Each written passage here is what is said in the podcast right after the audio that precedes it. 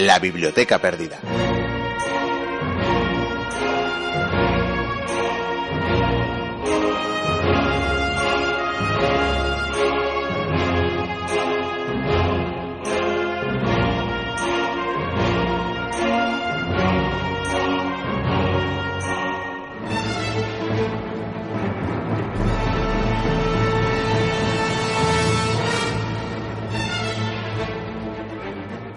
Casi siempre, la historia la escriben los vencedores. Y a menudo, como castigo al perdedor, los vencedores cometen la mayor afrenta posible contra los vencidos.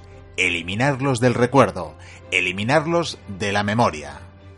Quizá el exponente máximo de lo que llegó a ser eh, condena en eh, tiempos de Roma sea la llamada damnatio memoriae cuando a alguien se le aplicaba esta pena, normalmente a título póstumo, su imagen, sus palabras, sus recuerdos debían ser eliminados. Cualquier vestigio de su existencia debía desaparecer.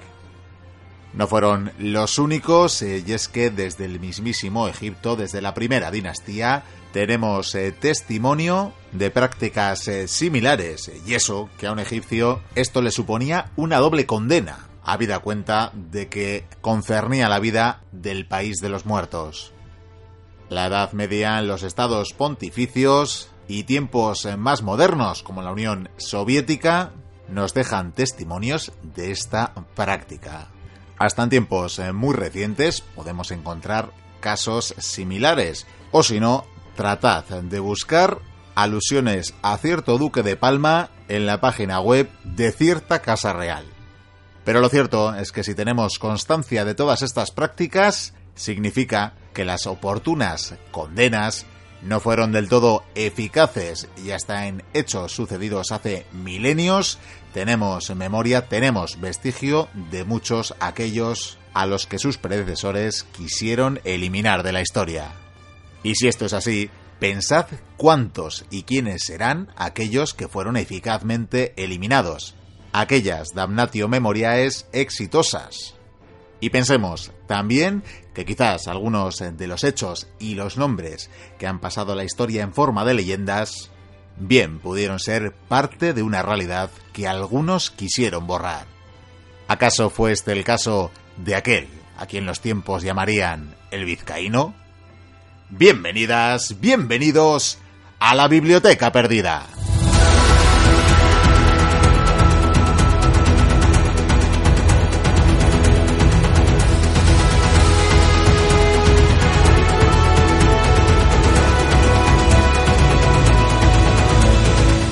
Con estas eh, palabras, con esta reflexión que apunta también a uno de los eh, protagonistas del programa de hoy, os damos la bienvenida a la entrega número 270 de La Biblioteca Perdida. Programa cargado de aventura, programa rico en contenidos, eh, pero quizás en esta ocasión especialmente cualitativamente hablando, y es que tenemos todo un retorno anunciábamos eh, hace ya varios programas una sorpresa y aunque con un poquito de retraso, lo cierto es que hoy sí, aquí llega, vuelve el vizcaíno en su quinta temporada y para gozo de sus seguidores lo hará con los tercios de por medio y con Flandes como trasfondo.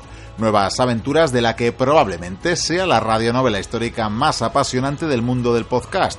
Y dicho esto, quizás eh, se pueda plantear algunos si es que no tenemos abuela, pero en todo caso confirmará que somos eh, de Bilbao, ciertamente. Así que lo dicho, vuelve el eh, vizcaíno, pero también vamos a contar con una agradable visita, la de nuestra antropóloga Noemi Maza o Noemi Villaverde, ya veremos eh, cuál de los dos apellidos es el correcto. lo hace además con un libro debajo del brazo, homónimo a su blog y a la sección que tiene en este programa y en la que tanto nos ilustra sobre antropología e historia. Libro de nombre Una antropóloga en la luna, las historias más sorprendentes de la especie humana. Novela publicada por Oberon y que además, además de poder hablar con Noemi, a ver qué nos cuenta de esta obra y cómo ha surgido la posibilidad de publicarla, lo cierto es que vamos a dar la oportunidad, vamos a daros la oportunidad de ganar eh, un ejemplar de esta obra. Escuchad la entrevista y sabréis la sencilla manera de haceros con este ejemplar que ha tenido a bien obsequiarnos para las y los mochuelos del programa. Y para terminar con el programa, recuperaremos, desempolvamos más bien un monográfico de hace muchos años sobre la rebelión de los Boxer. Viajaremos, por tanto, a la China de finales del siglo XIX, cuando las potencias mundiales trataban de repartirse el pastel que suponía el gigante asiático. Os pedimos, eso sí, comprensión con nuestras, eh, por aquel entonces, eh, jóvenes eh, e inexpertas voces. No en vano hace la friolera de 230 programas que grabamos este audio. Y explicado ya, adelantado ya el sumario de hoy, procedemos a saludaros de parte de quienes hacemos el programa semana tras semana de Weekend de Goy Cubría, de Sergio Alejo, de Pello Larrínega, de este que os habla Miquel Carramiñana y de las y los colaboradores más habituales. Saludos a quienes estáis al otro lado de las ondas digitales de iVox y del resto de plataformas y de cuantas radios nos sigan emitiendo, tal y como decíamos la semana pasada, todavía hay señales de FM que difunden las eh, ondas de la biblioteca perdida. Dichosos y encantados de teneros al otro lado de las ondas una semana más, comienza la aventura.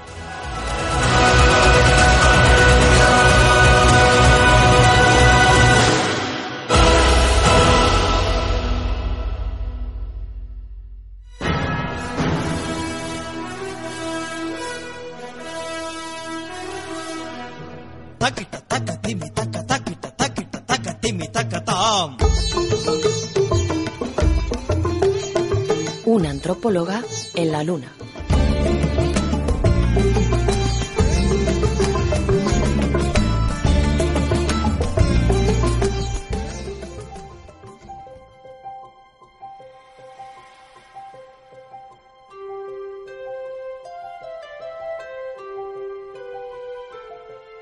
Seguimos en la biblioteca perdida y vamos a abordar ya la entrevista que os prometíamos al inicio del programa, en el sumario. Os la avanzábamos y de hecho os la avanzábamos hace ya meses que una de nuestras compañeras de podcast de esta biblioteca, Noemi Maza, o Noemi Villaverde debería decir, pero ahora lo aclaramos. Pues eh, a lo que iba es que sacaba un libro, su primera, su primer libro, su primera incursión en el mundo editorial, una antropóloga en la luna. En esta ocasión no es una sección, sino un libro que tengo entre las manos ahora mismo y que nos viene a presentar su autora. Como digo, Noemi Villaverde. Villaverde, sí, sí, sí.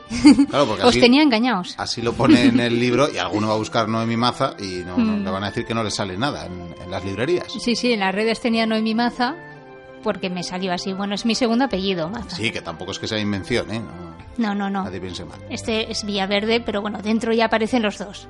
Bien, perfecto. Bueno, pues aclarado esto, como decimos, una antropóloga en la Luna, las historias más sorprendentes de la especie humana, publicado por Oberón en muy recientes eh, fechas, en el pasado mes de septiembre, y como decimos, eh, una incursión literaria, pero que realmente proviene también, también un poquito de la sección La Biblioteca Perdida, pero anteriormente ya era un blog, eh, iba a decir renombradísimo, no sé si renombradísimo, pero desde luego muy seguido, con muchísimas eh, seguidoras y seguidores, y me imagino que eso es lo que ha llevado finalmente a sacar este libro. Sí, bueno, ya llevo seis años desarrollando el, blog.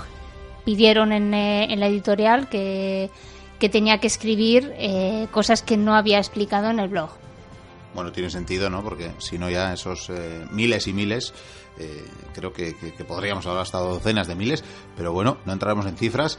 Eh, bastante tienes ya o bastante demuestra ser bilbaína con esto de que te plantees sacar una novela y ni siquiera tengas que planteártelo, o sea, una editorial la que acude a ti, ¿no? Con la propuesta. Sí, yo pienso que ellos también tenían eh, la idea de que esto iba a salir un poquito, que iba a tener ventas, ¿no? De alguna manera, porque tenía bastantes seguidores y la verdad es que a mí me sorprendió mucho cuando empecé el blog que, que, tenía bastantes seguidores. Bueno, mi idea también era sacar un poco la antropología a la calle. O sea, me di cuenta de que, de que la antropología estaba siendo demasiado academicista, ¿no? que estaba demasiado metida en las aulas. Y, y yo pensaba que, que, se podía utilizar esta materia, esta, la antropología, pues para cosas del día a día, ¿no? Pues, eh, para cosas actuales para temas que, que bueno que podemos vivir todos eh, habitualmente y para eh, temas políticos que, que, podemos leer en el periódico eh, habitualmente o, o temas candentes, ¿no? Eso sí que intento hacer en, en el blog cada vez que sale un tema que es, que es de actualidad, pues eh, sacar un poco lo que han comentado eh, en obras de antropología, antropólogos y antropólogas, profesionales de antropología, sobre ese tema, ¿no? Que tengan un poco de relación. Entonces, pues bueno, era una manera de, pues lo que digo, de sacar antropología a la calle y, creo que sí que ha colado. O sea, realmente eh, yo también estudié, además de antropología, estudié educación social.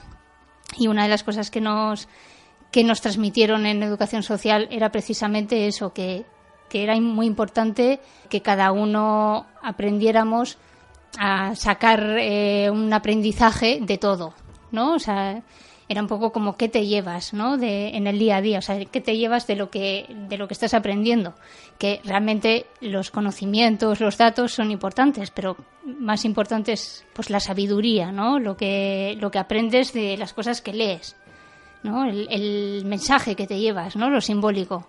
Entonces, bueno, pues eh, la antropología te enseña muchas cosas. Si sabes sacar jugo de, lo que lees, de los datos que lees, te, puedes llevar muchas cosas para el día a día, para vivir el, momento ¿no? que, estás viviendo. Y no solo en, tu vida personal, sino también en, lo político, ¿no? en, temas políticos o en temas económicos. Y, eso he intentado transmitir en el libro, pues un poco, no solo eh, frases o metáforas o, sabiduría de, que te puedes llevar en, tu vida personal, sino también para, tu, para, para la vida política, ¿no? Pues lo que aprendes de, en la calle o, o, lo que lees en los, en los periódicos. Bien, te iba a decir que ya lo has demostrado, eh, no solo en tu blog, también para las y los mochulos eh, que te siguen a través de tu sección en la Biblioteca Perdida, has demostrado que desde la antropología pues eh, abordas, ¿no? Has abordado un eh, sinfín de temas, ciertamente, pues podríamos hablar desde la historia de la deuda o el capitalismo que hemos abordado en alguna ocasión hasta muchas otras cosas y también eh, la historia, ¿verdad?, explicada en muchas ocasiones desde la antropología. El libro también nos ofrece esta visión panorámica en la que encontramos pues no sé, antropología, porque como ya comentábamos en aquella primera sección, en la presentación de una antropóloga en la Luna, de como sección de la biblioteca, ya comentábamos que costaba definirla, pero yo creo que en este libro, eh, adelanto ya, para las y los mochuelos, que no me lo he terminado. Mira que suelo hacer las entrevistas eh, con, el libro bien leído, pero en esta ocasión, por aquello de la confianza y los de casa, pues mira, no ha sido, mm, no ha sido el término, no, no lo he terminado todavía, pero sí que lo he empezado y sí que apreciamos los mismos ingredientes que hemos podido encontrar porque no solo hay antropología, ¿no? También hay historia, también hay historia del pensamiento, tenemos filosofía, tenemos eh, filología, tenemos un sinfín de, de, materias que se abordan en el libro, ¿no? Sí, sí, es otra cosa que también me pidieron desde la editorial y que me parece muy buena idea. Eh, tocar un poco temas diferentes, ¿no? Pues realmente este libro tiene muchos apartados y, bueno, sí, de alguna manera he intentado eh, unirlos, eh, tiene un, hilo que, que, sigue, pero son bastante diferentes. Pues sí, toco pues lo que, lo que he comentado, pues mm, eh, cosas, mm, temas, materias que, que van desde lo más pequeño hasta lo más grande. Y, y bueno, sí es verdad que algunos temas son muy generales, pues lo que digo, pues la economía, por ejemplo, ¿no? Y, pero son apartados eh, muy pequeños al final. O sea, realmente se está escrito de manera muy general. Entonces, eh, yo lo que he intentado es meter eh, ejemplos, historias, anécdotas, incluso chistes, bromas, meter un, bastante humor, cuentos, o sea, hacerlo mm, pues muy masticable, ¿no? O sea, no meterlo, no meter cosas muy eh, espesas, sino hacerlo pues como más eh, legible, no sé cómo decirlo, eh, más informal de alguna manera. Bueno, otra cosa que también aprendemos en educación social es que una de las maneras de aprender las cosas es precisamente a través de los ejemplos. Entonces, bueno, pues metiendo, parece que no, pero metiendo cuentos y, y bromas o a través del humor, también puedes eh, aprender muchas cosas, ¿no? También puedes transmitir muchas ideas que, que pueden llegar a ser también muy, eh, muy espesas, pero bueno, que, que mm, las aprendes de otra manera, ¿no? Claro, el libro este realmente hay que masticarlo. O sea, yo realmente, o sea, sí es informal, sí que tiene muchas anécdotas y, en eso he intentado trabajarlo, pero, pero sí que eh, sugiero que, bueno, que se lea, pues eso, pensándolo mucho, ¿no? O sea, que, que cada apartado luego necesita su tiempo para, para, pensar un poco a ver qué es lo que me quiere transmitir o qué es lo que me llevo de cada apartado. O sea, hay que digerirlo bien, ¿no? Sí, hay que, hay que digerirlo, sí, sí, sí. Necesita su tiempo. Sí. Necesita su tiempo, muy bien. Y además, casi casi que te voy a regalar un titular de esto que con lo que luego las editoriales, eh, bueno, resumen, ¿no? La opinión que han dado algún periodista o algún, o algún crítico de un libro. Iba a decir que no es un libro de autoayuda, pero ayuda a comprender el mundo. Sí, bueno, tiene, sí, es como una guía, ¿no? como un índice, por decirlo así. Eh, sí que ayuda a entender el mundo, pero eh, realmente este mundo es bastante complicado de entender. Entonces, bueno, pues eh, da pistas. Es como un índice. Entonces, luego cada uno y cada una tiene que profundizar un poco en, en lo que intento transmitir, ¿no? Pues, por ejemplo, la justicia restaurativa. Pues intento explicar un poco qué diferencia hay entre la justicia restaurativa y, la justicia que, tenemos aquí, punitiva, ¿no? Pero luego, eh, lo, intento explicar a través de ejemplos, sobre todo, pero luego cada uno y cada una tiene que profundizar, si le interesa, claro, pues en, en el tema y buscar más datos. Entonces, bueno, pues eh, ahí está el trabajo de cada uno y cada una, de cada lector. Sí, sí, de cada mochuelo o mochuela. Pues nada, ya sabéis que con esto vais a tener eh, toda una guía para luego sumergiros a la vez en eh, diferentes áreas eh, de conocimiento para entender un poquito mejor el mundo. Estaba echando un vistazo al índice y los capítulos pues mm. son ya un brindis, o bueno, más bien son un propio índice ¿no? de, lo que nos vamos a encontrar. Por, por poner el primer ejemplo, el primer capítulo se llama El mono con WhatsApp. El mono con WhatsApp, sí, sí, sí. Eso fue una, una, recomendación también de un amigo que me comentó, bueno, también está bien eh, unir un poco la, el tema del conocimiento de la antropología, bueno, en este caso antropología biológica, ¿no? Un poco eh, intento explicar en este apartado en qué se diferencia o qué, es, qué tenemos de especial en los seres humanos, que es bastante complicado realmente. Pero bueno, sí, tenemos muchas cosas que... Es más fácil encontrar lo malo, ¿verdad? Bueno, lo, malo, pero yo intento siempre encontrar lo bueno, lo positivo, que es lo que nos diferencia del resto de los animales. Nosotros somos animales, eso lo tenemos que tener en cuenta, pero también, pues eso, que es lo que nos diferencia lo positivo, ¿no? También, o sea, es que hay muchísimas cosas positivas que yo creo que se nos están olvidando un poco. Entonces, bueno, pues eh, el mono con WhatsApp también es, eh, me refiero al pulgar oponible, ¿no? Pues es una de las cosas que nos que nos caracteriza a los seres humanos.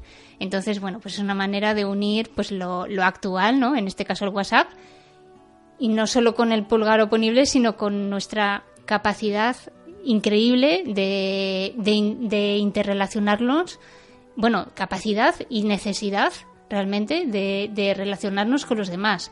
O sea, somos eh, archisociables. O sea, eh, los seres humanos no existimos, no tenemos conciencia si no es eh, a través de, los demás. O sea, necesitamos a los demás para ser personas, para ser seres humanos. Sin los demás seres humanos nosotros no, no podemos existir, no tenemos conciencia. Entonces, eso lo hemos llevado a tal extremo los seres humanos que yo creo que es una capacidad que, deberíamos resaltar y, no olvidarla, porque con el tema de la individualidad, que parece que, que estamos explotándola mucho, eh, se nos está olvidando que es que necesitamos de los demás para existir. Y, bueno, pues es una manera también de decir que el WhatsApp es otra manera más de, eh, intentar eh, acabar con esta individualidad o intentar relacionarnos con, con, los demás, crear redes sociales.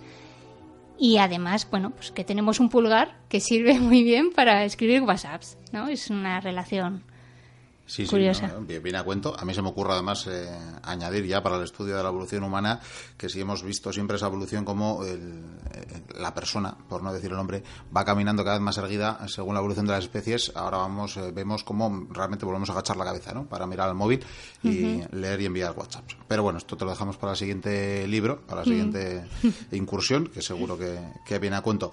Iba a decir también que en estos primeros capítulos eh, creo que mm, lo que haces también es establecer un poquito esa visión que tienen los diferentes pueblos del mundo, que han podido tener o que tienen a día de hoy de, bueno, de su propia concepción humana y de sus relaciones sociales. Sí, sí, son otras maneras de, representar la realidad, es otra manera de modelos diferentes de entender la vida, de entender el mundo y son muy, muy diferentes unos entre otros. Eh, yo en este libro realmente, claro, yo no puedo explicar eh, cada cultura cómo, qué modelo de realidad tiene o cómo entiende la realidad, porque es, eh, bueno, no escribiría un libro, escribiría una colección entera y no tampoco llegaría. Entonces, lo que he intentado un poco es, en base a nuestra, a nuestra cultura, a nuestra sociedad y a nuestro modelo de la realidad, comparar de alguna manera, aunque ya sé que es, es tan mal visto esto de las comparaciones, pero... Son odiosas, se dice. Sí, son odiosas, pero bueno, pues eh, contrastar de alguna manera nuestro modelo de la, de la, realidad con otros modelos de la realidad. Y sí, es verdad que caigo mucho en generalidades, porque es que no hay, no hay otra manera tampoco. Pero bueno, pues yo creo que, pues lo que he dicho antes, a través de ejemplos, tampoco quiero dogmatizar, pero sí que eh, lanzar pullitas de, bueno, no es el único modelo de realidad, existen muchos otros más. Entonces yo creo que, eso no lo tenemos que olvidar. Como he puesto en el libro, pues eh, Boaventura de Sousa Santos dice eh, buscar eh, otras alternativas de la alternativa. O sea, no vale encontrar una alternativa, sino alternativas de la alternativa. O sea, darle una vuelta de, de tuerca, ¿no? De, y eso es, claro, eso eh, hay que invertir tiempo, hay que invertir trabajo. Y bueno, otra de las cosas que, doy mucha importancia es el tiempo. El tiempo es muy importante, el tiempo humano. esta sociedad va muy rápida y, y, se nos ha olvidado darle importancia al tiempo. Entonces, bueno, pues todas esas cosas, pues voy hilvanándolas un poco en el libro y bueno, pues así ha surgido un poco todos los apartados. Sí, del tiempo estaba recordando que también tuvimos una sección, hablabas de mundos alternativos. A veces, ¿verdad? Eh, a niveles eh, de, lucha social o, políticas habla de otro mundo es posible. Eh, sin embargo, tú nos has demostrado, supongo que el libro también abordas la cuestión de que otro mundo no solo es posible, sino que otros mundos existen, y que, aunque sea a escalas más pequeñas, en sociedades más pequeñas, pero que existen, ¿verdad? Muchas alternativas que se practican, ¿no? Que no hay que soñarlas, no hay que inventarlas, existen, están ahí. Eso es, sí. Eh, de hecho, eh, nuestra sociedad es eh, minoría en, el sentido de que nosotros mm, tenemos que tener en cuenta que somos una excepción muchas veces. O sea, que nuestra, nuestro modelo de la realidad muchas veces resulta ser una excepción. Lo que pasa es que vivimos tanto en nuestra burbuja que no nos damos cuenta de que, de que las demás culturas casi que, que están saben que las cosas son diferentes pues lo que he dicho por ejemplo la interdependencia pues el, reconocer que que es muy importante crear redes sociales, no importante, sino necesario totalmente crear redes sociales y la individualidad realmente es, es una parte de, de, nuestra cultura que es algo minoritario en el mundo. O sea, que es una excepción en el mundo. Las demás culturas dan mucha importancia a la interdependencia y nosotros también lo hemos dado hasta hace poco, realmente. Y otra de las ideas es la ecodependencia. las demás eh, culturas dan mucha, mucha importancia y también creen que es totalmente necesario el hecho de no separar naturaleza y cultura, o sea, que son dos áreas que, que siempre van unidas y que es así, o sea, no, no, no separan esas dos áreas, no, no, separan el mundo humano con la naturaleza, porque las dos cosas son eh, lo mismo, o sea, los seres humanos somos animales, como he dicho antes, que tenemos nuestras características especiales, sí, pero somos animales, no dejamos de vivir en este mundo y así lo tenemos que ver. Y sin embargo, nuestra cultura realmente hace la excepción de pensar que son dos áreas totalmente diferentes, que es como el ser humano y luego está la naturaleza que está en el exterior. Entonces, realmente, pues sí, son eh, sí que son diferentes. Mm, eh, nosotros lo tomamos como algo culturas minoritarias, solemos decir, pero realmente las culturas minoritarias nos, nos están diciendo que no son tan minoritarias, no son ideas tan minoritarias. Lo que pasa es que nosotros hemos eh, llegado a un extremo que hemos creado una burbuja tal que hemos pensado que nuestra cultura, lo que decimos nosotros, es lo, lo objetivo, lo neutral, lo que hay que seguir y lo que dicen las demás culturas es lo minoritario y es la excepción. Y realmente eh, al final te das cuenta de que es al contrario. Esto es como pensar que el ser humano medio es rubio y mide no sé qué, y realmente sería cuando menos asiático, ¿verdad? Claro, eso es. O sea, lo demás son creencias, lo demás es lo subjetivo, eh, lo demás es lo exótico, ¿no? Esas cosas nos gustan decirlas, y lo nuestro es lo científico, lo objetivo, y no es tan así. O sea, es una manera de cambiar la, la mentalidad que tenemos. Sí, sí. Bueno, pues vamos dando pinceladas, vamos aportando pinceladas para invitar, esperamos, a la audiencia, a las y los mochuelos, a que se asoman a las páginas de una antropóloga en la luna. Eh, decías antes, ¿no?, que la antropología, pues al igual que cualquier otra ciencia, tiene sus dificultades a la hora de divulgar, siempre es eh, difícil condensar eh, o bueno, más bien ofrecer, ¿no? Algo que, que, a menudo el conocimiento, pues lo estudias en una carrera en eh, libros, me imagino, bastante más eh, largos, no porque sea especialmente eh, corto el libro, pero desde luego me imagino que las obras de antropólogos que nos sueles citar, pues excederán bastante estos estas páginas, ¿no? Las, a ver, vamos a decir el número, cerca de 300 páginas, ¿no? Que, que, tiene el libro. Te iba a decir que en todo caso a la hora de condensar tanta información, tanta teoría, me imagino, bueno, imagino y me consta que haces referencias eh, bibliográficas y bueno, ¿cómo ha sido ese proceso de voy a citar, pero no me voy a alargar en la cita, no voy a llenar el mm. libro de pies de páginas, no voy a llenar el libro de, de referencias cruzadas que mm. hagan perder al lector, pero a su vez las ideas que, transmites, mm, tener que citarlas, ¿no? ¿Cómo, ¿Cómo ha sido el caminar entre esas aguas? Sí, sí, buena pregunta porque me ha costado bastante. Además, es una de las cosas que más he discutido, entre comillas, discutido, bueno, he hablado con la, con la editora decir, bueno, es que mi, es que el, blog eh, siempre cito fuentes en, en, la parte de abajo, ¿no? De cada entrada pongo fuentes y ahí, bueno, puedo colocar 15 fuentes fácilmente. Y claro, pues en el libro cómo lo hago, ¿no? Entonces, bueno, eh, he intentado citar todas las fuentes porque a mí siempre me ha gustado, pues en, en los libros encontrar todas las fuentes. y leo un dato, pues me gusta, si quiero profundizar, me gusta tener ahí la bibliografía para poder profundizar yo por mi cuenta. Claro, en este libro es muy complicado porque eh, meto muchísimos datos y claro, eso pues al final obstaculizaba la lectura, ¿no? En el libro. Entonces, bueno, pues eh, he intentado meter bibliografía dentro del libro, o sea, eh, mientras vas leyendo vas encontrando, vas encontrando bibliografía y luego al final del libro también hay un, montón de páginas con bibliografía que, bueno, puedes consultarlas.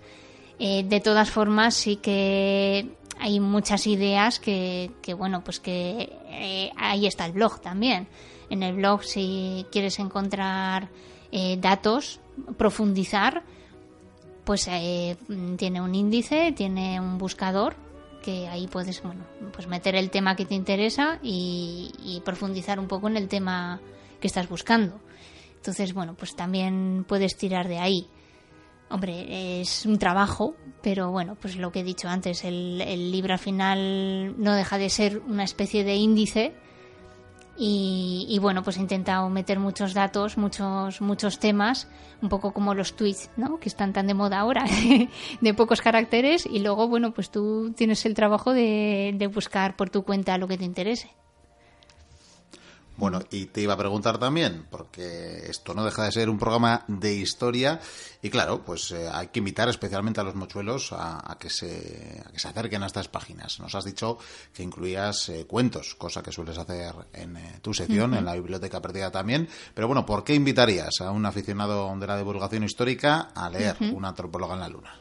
Bueno, pues precisamente también hablo de, la diferencia entre la historia y los mitos, ¿no? Y hay un apartado especial que habla de, la diferencia entre cómo eh, entendemos nosotros la historia y cómo se entienden eh, los mitos, ¿no? La mitología. Y bueno, podemos pensar que es algo parecido, aunque lo de la mitología lo vemos como, pues lo que he comentado antes, como algo exótico o algo de, de otras culturas, y la historia lo vemos como algo más objetivo. Pero bueno, pues eh, en el libro explico un poco la diferencia. Realmente en la historia damos más importancia al progreso, ¿no? Explico un poco pues el tema del, tiempo, unido la historia y los mitos con el tema del tiempo, pues explico pues que eh, anteriormente eh, se daba mucha importancia a los mitos como una manera de entender el pasado como lo que orienta el presente y el futuro como lo que ha de ser como algo pues misterioso, ¿no? Y que bueno, pues lo que pase pasará, ¿no? Y, la historia es un poco como eh, damos más importancia al progreso en el sentido de que, bueno, pues el, pasado, solemos decir que nos anclamos en el pasado, ¿no? Es eh, un pasado, pues que hay que tenerlo en cuenta, pero no mucho, porque ya ha pasado tenemos que tener más en cuenta el futuro, ¿no? El, eh, progresar hacia el futuro, una línea del tiempo lineal que va hacia, hacia un futuro que tampoco sabemos muy bien de qué va ese futuro, pero sabemos que tenemos que ir evolucionar ¿no? hacia adelante. Y, y el presente es un poco como un bucle entre el presente y el futuro, que bueno, pues estamos ahí que queremos ir hacia el futuro y que ese, ese, ese, ese camino lo tomamos como un presente.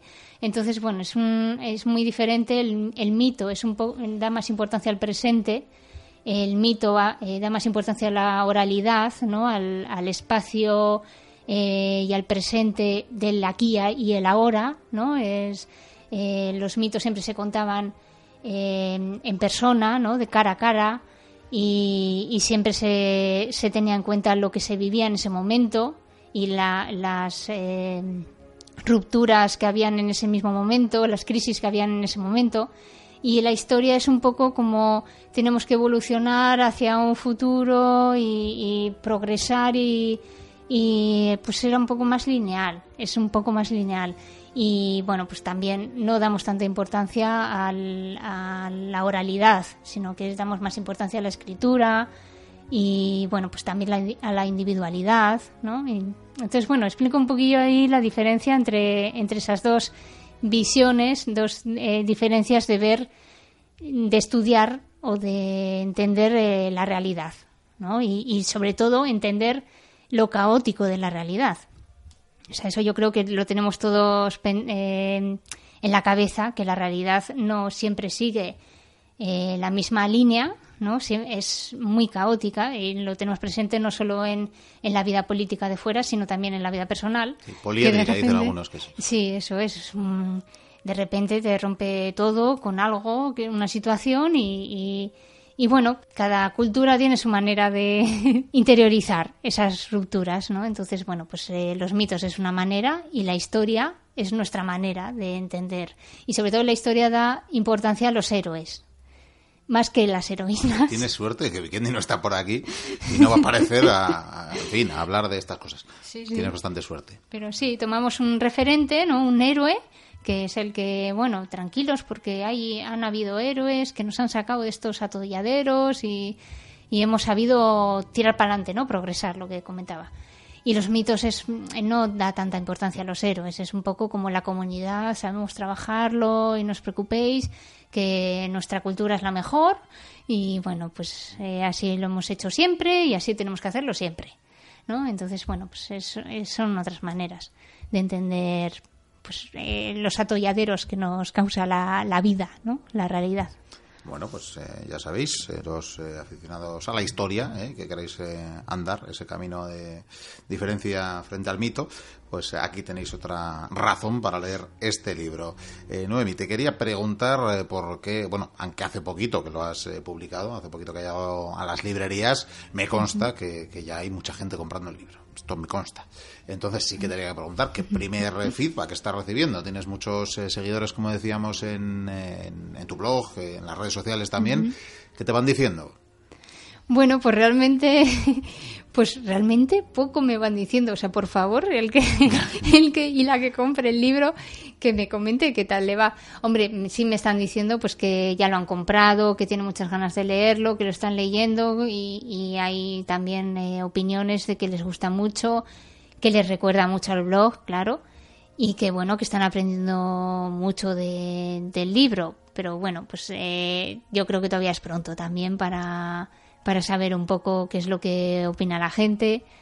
Y bueno, pues sí, eh, sí que quiero remarcar eso, que, no solamente eh, hay cosas del blog, sino que también es un, es, eh, no solo hay novedades que no, no, están dentro del blog, sino que también es una manera de hilvanar todo, todas las ideas o o todo lo que he aprendido a través de estos seis años del desarrollo de, esta plataforma virtual, pues eh, a través de un, de un libro, ¿no? Hilvanar un poco todas esas ideas. Me ha costado, pero bueno. Lo que seguro que te han dicho es que el libro estéticamente al menos en el exterior, el continente también es importante a veces, la mm. verdad que es precioso. Ahí tenemos una luna maravillosa, una luna llena, pero así una portada que me imagino que mm, algo habrás tenido que ver, habrás elegido los elementos cuando menos. ¿Cómo ha surgido esta portada? Bueno, realmente la portada me la, me la enviaron a ver qué me parecía y, y si os fijáis en el detallito, que la, eh, son cazadoras, no cazadores. Entonces yo eso sí que quise remarcar que, que bueno, pues eh, me enviaron eh, los los monigotes, no sé cómo llamarlo, las sombras que están al fondo de la luna, las siluetas. esas pinturas, bueno, sí, De, las cuevas, ¿no? Eso es, son mujeres, bueno, menos si, si te fijas muy bien, sí, sí, sí. pues te das cuenta de que son mujeres y las cazadoras también son mujeres, porque habían cazadoras también. Entonces, bueno, eso sí que he querido remarcar que, que bueno, que quería romper un poco con, con, ese mito, porque además es uno de los temas que, de los que hablo en el, en el libro. El tema de los roles sexuales, que bueno, pues no deja de ser una construcción social ofreceremos, eh, la, aunque ya lo hicimos, que conste, nada más ser publicado, ya, ya pusimos la noticia también en las redes sociales de la Biblioteca Perdida, ya ofrecíamos eh, la portada, pero bueno, acompañaremos la entrevista con la posibilidad de ver la portada para así invitaros de paso, pero realmente es llamativo, el libro atrae ya desde la portada, eso es indudable. Eh, creo que vas a tener, aunque todavía no tengas un calendario y demás, pero creo que vas a tener oportunidad de, de hacer alguna presentación con, con el libro, aunque creo que todavía no tienes muchos datos. Pues no, la verdad es que todavía no, no me han llegado los datos, pero bueno, sí, pretendo pues eh, hacer algunas presentaciones, a ver si me llega más información, porque de momento no la tengo. Bueno, y aunque sea muy prematuro, porque como decimos, eh, este libro acaba de llegar a las tiendas, acaba de llegar a las librerías, pero lo cierto es que material, me imagino que en el blog se habrán quedado muchísimas cosas y que incluso habrán quedado ideas de cómo abordar eh, este libro. No sé si ya tienes, eh, a veces pasa que lo primero que se te puede ocurrir es eh, el título de un siguiente libro y claro, este lo tenías demasiado obvio. Yo no sé si mm. tienes ya en mente cómo podría llamarse al menos una siguiente obra que recoja bueno, más, de, más de esas ideas que trabajas en tu blog. Sí, claro, este ha sido un producto de seis años de estar eh, pues eh, leyendo muchísimo sobre el tema de la antropología. Entonces, bueno, pues eh, creo que tiene que pasar algún tiempo más para poder volver a hacer otro libro, pero sí es verdad que, se me han quedado muchos temas ahí que no he podido o no he sabido muy bien cómo meter en el, en el libro. Entonces, bueno, pues sí, en, sí que he tenido que quitar cosas. Entonces, bueno, pues ese material, pues ahí queda y, bueno, pues eh, sí tengo alguna idea de que un próximo libro esté más eh, centrado en un tema que esté igual. Que no sea un índice, ¿no? Sí, eso es que en, este sí que he metido muchos temas diferentes, aunque hilvanados entre sí, pero sí que quizás el, próximo libro sea, si existe, si me animo a ello, esté más centrado en, en un solo tema. Pero bueno, eso ya tiempo al tiempo, porque acaba de salir este. Bueno, pues vamos a hacer dos cosas para terminar eh, la entrevista. Eh, la primera, pues eh, aparte de recordaros que el libro se llama Una antropóloga en la luna, las historias más sorprendentes de la especie humana, publicado por Oberón. Recordemos, Noemi Villaverde es nuestra antropóloga, la de siempre, pero pues con los apellidos en diferente orden, digamos. Pero ha tenido a bien, os anunciamos, ha tenido a bien traernos un ejemplar para sortear entre las y los mochuelos que tengáis a bien si te parece, Noemi, si no me corriges eh, en, el, en el reto, pero vamos a, mm, a pediros que nos lo pidáis. O sea, tenéis que escribirnos y vamos a elegir pues una vía de hacerlo, eh, en este caso. Eh, o bueno, igual damos dos, es que igual se me parece un poquito restrictivo. Vamos a dar dos. Mm. Iba a decir que nos escribáis un mensaje por Twitter, a, aquellos que, que tenéis Twitter, pues nos escribís un mensaje por Twitter citando tanto el blog de, bueno, el blog, el usuario de una antropóloga en la luna, que el nombre de usuario es, por si Antropóloga Luna. Antropóloga Luna, arroba antropóloga Luna, ahí lo tenéis, y la biblioteca perdida, ya sabéis, la biblio perdida en Twitter, pues nos citáis a los dos y nos pedís el libro. ¿Qué te parece? Sí, me parece bien. La propuesta. Bueno, pues así nos lo pedís directamente. Es decir, quiero el libro de una antropóloga en la luna, lo citáis así y nos escribís citándonos también a la biblioteca perdida. Tan sencillo como eso. Y si te parece, igual lo extendemos tambiendo a Facebook, porque claro, igual queda un poco restrictivo hay gente que no usa Twitter y igual nos queda restrictivo el asunto. Bueno, pues podéis hacer lo propio. Nos lo pedís también. Eh, igual no sé si. Claro, aquí hay. que, controléis son las redes sociales. Podéis citar eh, a las páginas de de Facebook. ¿eh? También hay que incluir una arroba delante, como se hace en Twitter, y podéis citar a las páginas. Si no sabéis, pues no pasa nada. Nos lo pedís directamente en el perfil, respondiendo, por ejemplo, al, a la entrada del programa correspondiente en el que se emite esta entrevista. Y con eso, pues que haremos con todos eh, aquellos que escribáis, haremos un sorteo. Si te parece, lo haremos con alguna mano inocente, ya veremos a quién tenemos a mano. quiero decir que una mano inocente es eh, usar una aplicación o hacer aquellos dos papelitos que tan mal nos ha salido en los programas en directo, por cierto, tendremos que explorar nuevas eh, opciones, pero en todo caso haremos un sorteo para que veáis que, es un sorteo de verdad, que no hay trampa ni cartón y que lo estamos eligiendo aleatoriamente entre todas aquellas personas que nos escribáis. Lo dicho, en Twitter nos citáis a los dos eh, usuarios, en este caso, pues Antropóloga Luna y La Biblio Perdida, que son los dos usuarios de Twitter, y la otra opción que es escribirnos en Facebook. Y te quería ofrecer también la posibilidad de, no sé, aquí ya te puedo dejar desde vender el libro, aunque yo te, he pedido pistas, pero no, más que eso, como solemos hacer en todas las entrevistas, si quieres eh, abordar, si quieres eh, comentar algo que este presentador pues no te haya preguntado, no te haya dejado de decir. Bueno, pues eh, que realmente me ha costado mucho hacer este libro. Entonces, eh, sí que, bueno, aquel o aquella que esté interesado en, o interesada en el tema de la antropología, pues realmente va a encontrar aquí muchos datos. Eh, sobre todo va a tener mucho conocimiento de, de libros, autores, obras eh, sobre el tema de la antropología. Y, bueno, es una manera, yo creo que, está muy bien de entrar en, en la materia una de las cosas que me suelen decir cuando digo que, que he estudiado antropología es qué bonito es eso. Y sí, bueno, a veces me preguntan a ver qué es, pero aparte, aparte de a ver qué es eso de antropología, yo creo que hay interés en el tema de la antropología y yo creo que bueno, es una buena manera de, de empezar a conocer un poco eh, lo que es y, y sobre todo de, de unirlo al día a día, ¿no? A lo que está en la calle, ¿no? Y a la vida personal también. Bueno, pues muy bien. Hasta aquí y eso sí, la ultimísima pregunta, ahora sí, pero se la hacen todos los mochuelos. Ahora que ya tienes más tiempo libre, ¿volverás a hacer la sección de la biblioteca perdida? sí, sí. Bien, podréis dormir tranquilos, mochuelos, que, que, ya vuelve. Noemi, no sé si la tendremos que cambiar de apellido a la hora de presentarla, si diremos Villaverde o Maza, pero bueno, pues eh, igual vamos alternando, si te parece. Los dos apellidos en están cada sección decimos los dos apellidos y los vamos alternando en su orden y así todos contentos, no pasa nada. Pues eh, Noemi, en todo caso, muchísimas gracias por, habernos, por haber venido, por haber regresado a esta biblioteca, que también es tu casa, a presentarnos esta mm, primera obra de, divulgación, no sé si queda muy serio llamarlo de divulgación, de divulgación científica, pero no deja de serlo. Pero bueno, lo dicho, tiene un tono asequible, es para todos los públicos, vais a aprender muchísimo, ya decíamos, autoayuda, si acaso, para entender el mundo, que no está mal, no está mal en estos tiempos que vivimos y por tanto os recomendamos muchísimo esta obra publicada por Oberon que podéis encontrar desde hace ya varias semanas en todas las eh, librerías y si no lo encontráis lo pedís que los libreros son muy majos muy apañados para esto y os consiguen cualquier libro. Y por ahora despidiendo a Noemi seguimos con el programa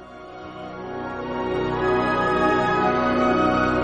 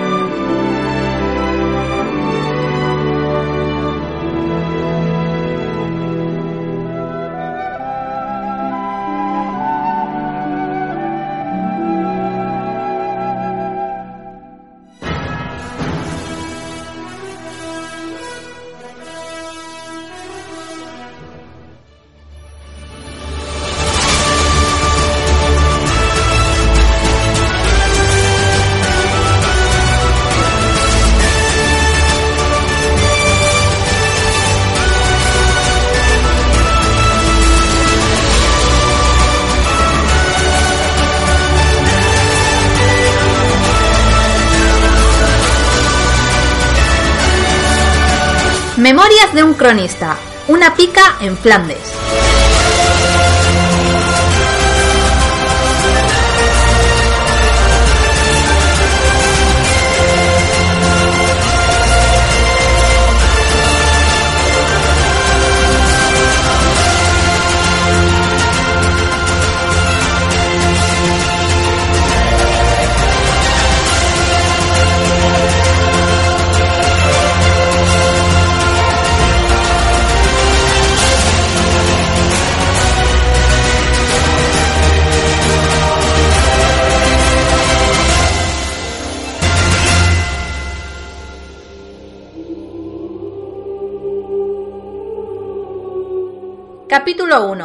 El comienzo de una guerra sin fin.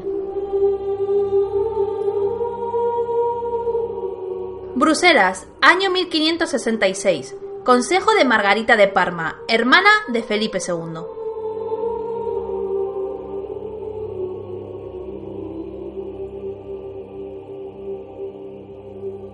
Mi señora, tenemos que zanjar este asunto. Son siete las iglesias que han quemado en lo que llevamos de mes.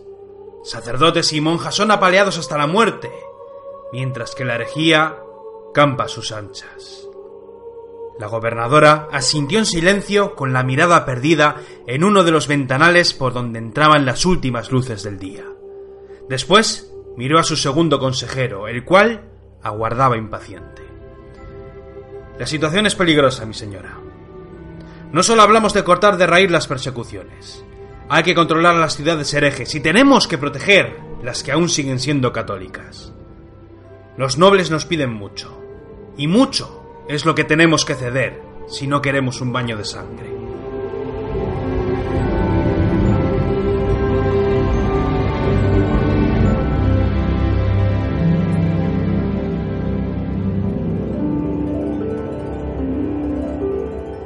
¿Y qué queréis que haga? replicó la dama alzando la voz. Os tengo mucha estima y valoro vuestros consejos. Los nobles se arremenden con sus insistentes peticiones. Me piden que acabe con la Inquisición. El número de herejes crece, y si por mí fuere, permitiría que cada uno rece a su gusto, siempre y cuando sigan siendo buenos vasallos del rey. Me exigen que retire el tercio de Cerdeña, y sabéis de buen arte que no me hace ninguna gracia. Intento la diplomacia, pero mi hermano no claudica en sus solicitudes. Él gobierna un imperio católico. Así ha sido y así ha de ser. Si me impongo por la fuerza, y cuelgo a esos nobles disidentes, los flamencos se alzarán en armas. Y si no me doy prisa en solucionar lo que tanto lleva tramándose, será mi hermano quien use la fuerza. Traer un ejército sería una locura, dijo uno de los consejeros. Eso nunca sucederá, le interrumpió el segundo consejero. El rey nunca llamaría a los tercios a ocupar aquestas tierras, y menos aún ahora que la guerra con Francia ha terminado. ¿Os imaginéis acaso a los tercios, cruzando media Europa con el duque de Alba a la cabeza, para someter a la fuerza a los nobles? Rió el consejero por un instante, hasta que una mueca por parte de la gobernadora lo hizo callar.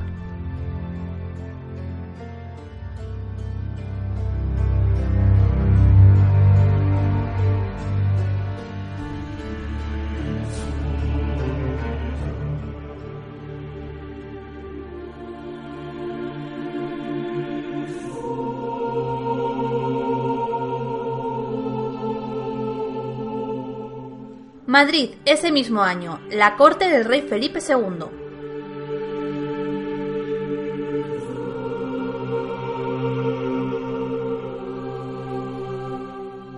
He aquí lo que harás, dijo el rey apoyando los codos en la mesa mientras se recostaba.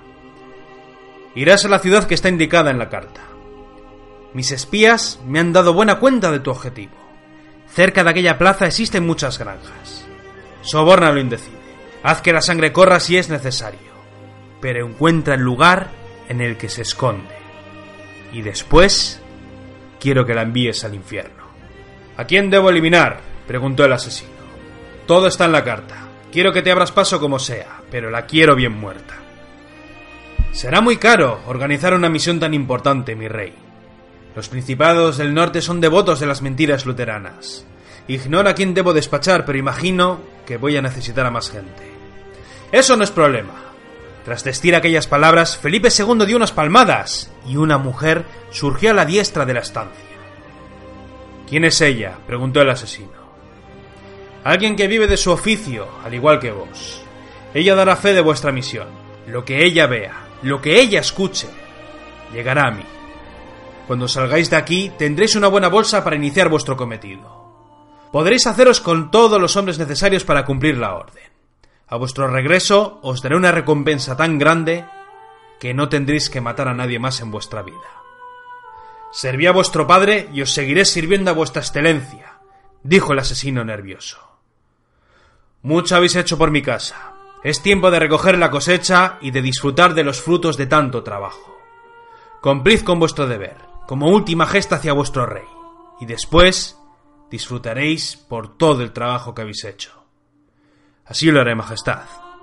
Tras decir aquellas palabras, tanto el asesino como la mujer se despidieron marchándose por una pequeña puerta que había a la zurda. Felipe miró a su paje y éste abrió las puertas que daban justo al frente de su mesa. Un hombre de edad, buen porte y muy engalanado entró en la estancia.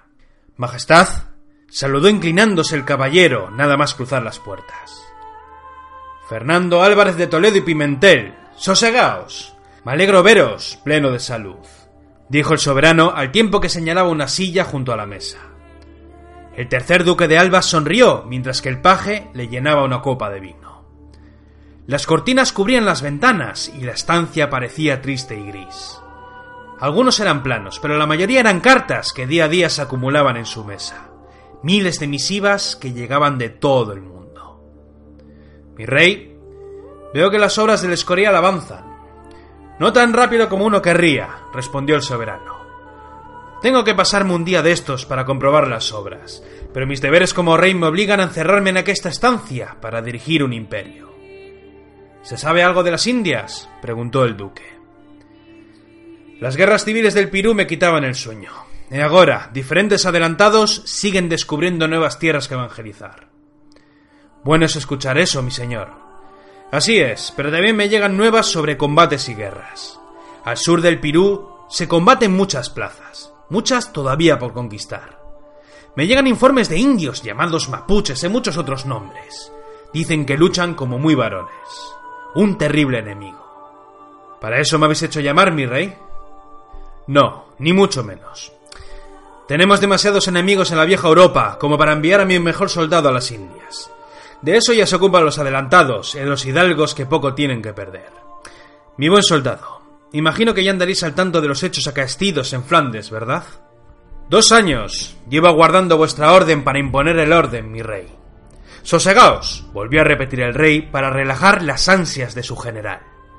Como bien sabéis, mis vasallos del norte andan alborotados, contagiados por las herejías luteranas y calvinistas.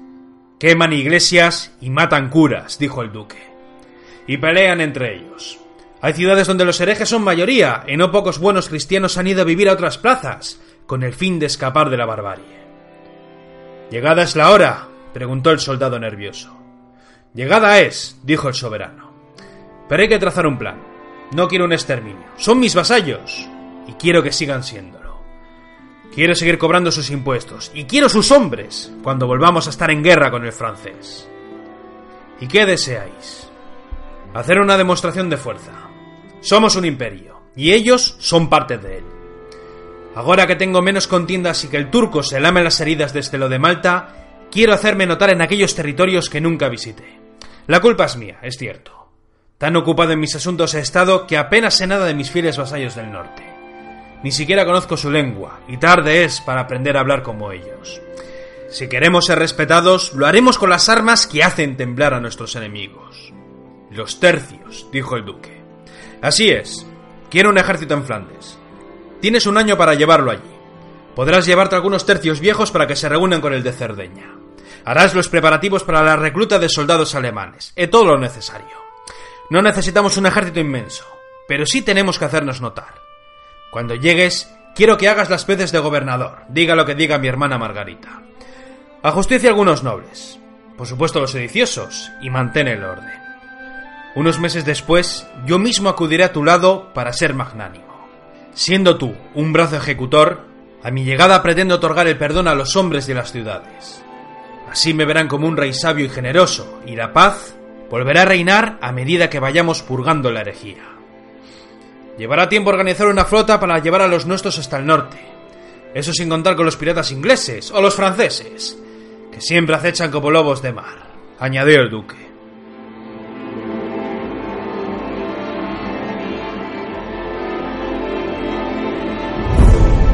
Felipe II se adelantó. Mal asunto sería un viaje por mar, ahora que Inglaterra vuelve a ser hereje y enemiga de Roma.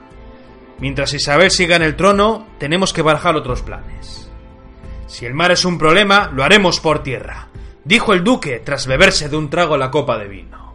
¿Por tierra? preguntó el soberano. Así es, mi rey. Es una idea que llevo pensando mucho tiempo. Veréis.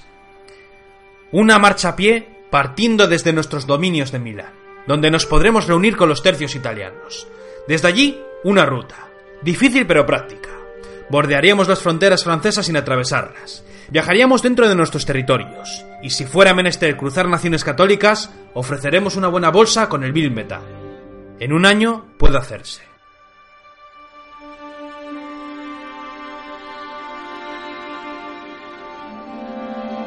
No esperaba menos de mi tercer duque de Alba, dijo el rey señalando la puerta. Era una invitación a abandonar la estancia. Afuera había veinte personas más que aguardaban hablar con el rey. Cuando el duque se acercó a las puertas, éstas se abrieron y cuando estaba a punto de colocarse su sombrero, el rey se dirigió a él por última vez. Una cosa más, dijo el soberano. Lo que haga falta, mi señor. Quiero que te lleves contigo a la compañía de los almogávares.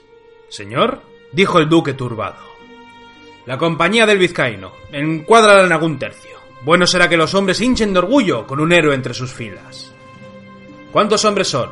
Creo que no llegan a diez. Aún no han tenido tiempo de formar una compañía completa.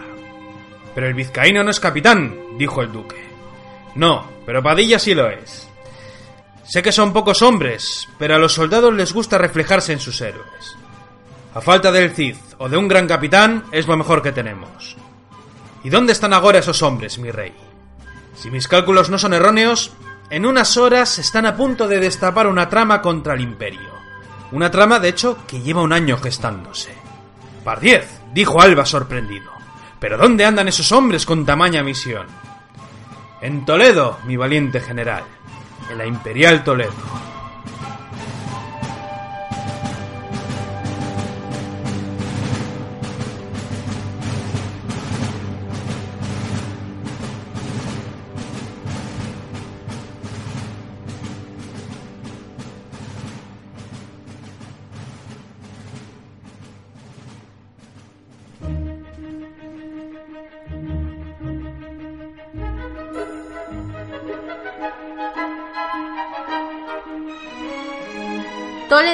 Esa misma noche, el puente de San Martín, las crónicas del vizcaíno.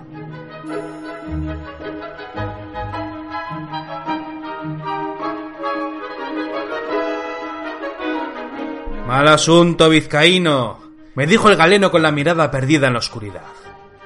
Ya no cierran las ciudades por la noche como en el pasado. Hoy habrá celada. ¿Y tú cómo lo sabes? le pregunté. Las voces. Esas malditas, malditas, voces me susurran que habrá una emboscada. ¿Las ves? ¿A quién? me preguntó. ¿A las galchagorris? No, la verdad es que no, no las veo.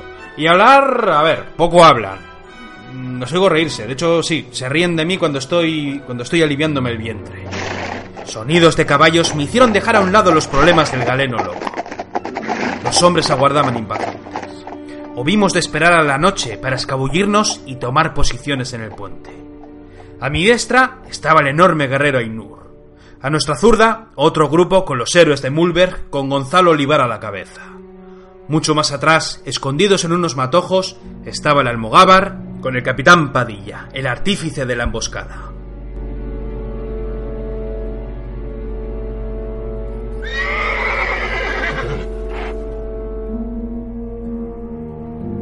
Todos esperábamos en silencio. A lo lejos, dos carruajes tirados por caballos negros.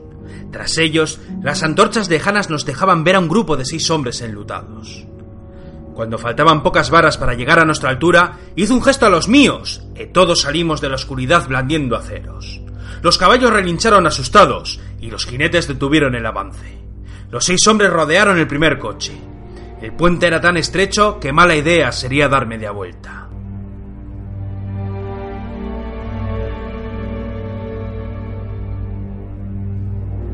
Paso a paso nos fuimos acercando. Las espadas brillaban pálidas con la luz de la luna. Cuando tocamos el centro del puente, descubrimos a una figura que descendía del primer carruaje.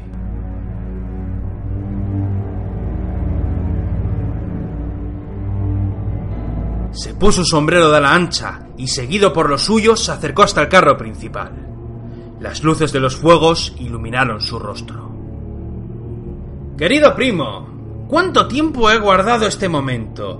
Mm, Bueno, mm, primo no.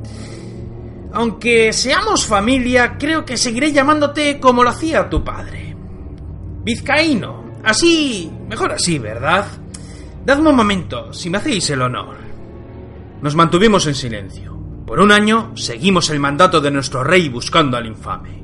Sabíamos de buen arte que estaba loco, pero también era ambicioso. Algo tramaba, pero nunca fuimos capaces de dar con él. Tenía socios, amistades que no traían nada bueno. El rey sospechaba de una conjura en la corte, y esa persona iba sin lugar a dudas en aquel carruaje.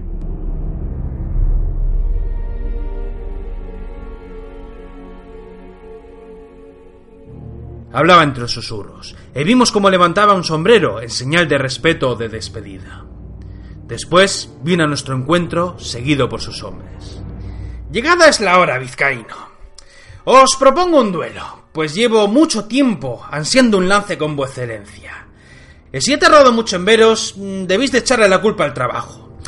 He tenido mucho que tramar y mucho que conspirar, pero me alegro de ver que por fin os habéis encontrado conmigo. Ni duelo ni gaitas, le dije alzando el acero. Rendíos en nombre del rey. Tanto vos como vuestro amigo iréis conmigo. Me entristé de saber que no queréis batiros conmigo. Hablo de buena lid, claro. Susurró el loco, bajando la mirada, actuando como un vulgar actor de comedia. En ese caso... No me dejáis otro camino. Tras decir aquello, alzó los dedos de la zurda y llevándoselos a la boca, lanzó un silbido. Entonces, aceros saliendo de sus vainas resonaron gélidos a nuestra espalda. Nos giramos y vimos con temor como veinte hombres encapuchados nos cortaban la retirada. ¿Pero de dónde diablos han salido estos fulanos? gritó el almogávar nervioso. Aquí ha habido un soplo vizcaíno, sentenció Padilla. Así es, dijo el loco. Por cierto, me llamo... Bueno, si no sé tu verdadero nombre, porque tampoco te lo he preguntado, pero bueno, eh, ¿por qué tengo por qué tendría yo que decirte el mío? Ya sé, ya sé, ya sé. Llamadme Miguel, como el arcángel. Aquel que luchó en duelo singular contra el Belcebú, venciéndolo y cubriéndose de gloria, claro. Sí, caballeros. Vosotros me buscabais, pero yo también os he seguido la pista. Os pierden las faldas, ¿qué le vamos a hacer? Por lo menos al médico ese que lleváis con vosotros. Estuve en burdeles por tres días y fue su meretriz la que me dio el aviso. Nos dijiste que ibas a la ciudad buscando medicinas, dijo el almogávar enfadado. Todos pudriéndonos escondidos en los matorrales y cardos mientras tú te deleitabas con toledanas, gritó Santiago Ángel. No me juzguéis así, dijo el galeno defendiéndose. Las piernas de María son demasiado tentadoras para cualquier hombre que se precie. ¡Vizcaíno! gritó el hombre que se hacía llamar Miguel, como el arcángel. Estáis sentenciados, pero a ti puedo salvarte. Únete a mi causa, ven a mi lado y te colmaré de riquezas. Necesito a alguien de tu talla para mis propósitos. Galeno, grité llamando a mi compañero de armas. La compañía giró en redondo creando un círculo de toledanas que vigilaban los aceros enemigos. ¿Qué dicen tus duendes ahora? Que estamos jodidos, vizcaíno. Bueno, no es que me lo digan, pero no hace falta para imaginárselo, vamos. Nos fueron rodeando. Espadas reluciendo entre las antorchas y la luna. Pasos cortos, pero muy seguros. Rostros ocultos en la oscuridad. No había salida. ¡Al agua! gritó Padilla. ¡Al tajo, mis valientes, y que sea lo que Dios quiera! Y así lo hicimos. Como locos, corrimos a los lados del puente y sin mediar en otros asuntos, saltamos a las oscuras aguas del río Tajo.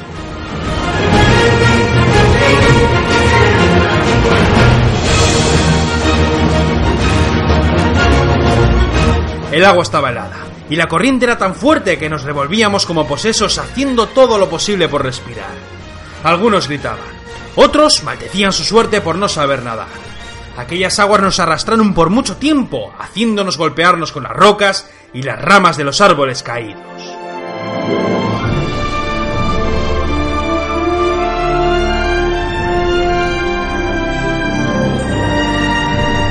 Al rozar el alba, me arrastré a la orilla del río. Tumbado en la hierba fresca y resentido por el dolor de los golpes, fui dando poco a poco con los nuestros a gritas. Les fui anunciando que se arrastraran hasta donde yo me encontraba. Cuando la luz del sol nos golpeó dándonos el calor que tanta falta nos hacía, descubrí por fortuna que todos seguíamos de una pieza. Magullados y cubiertos de heridas, eso sí, pero vivos al fin y al cabo.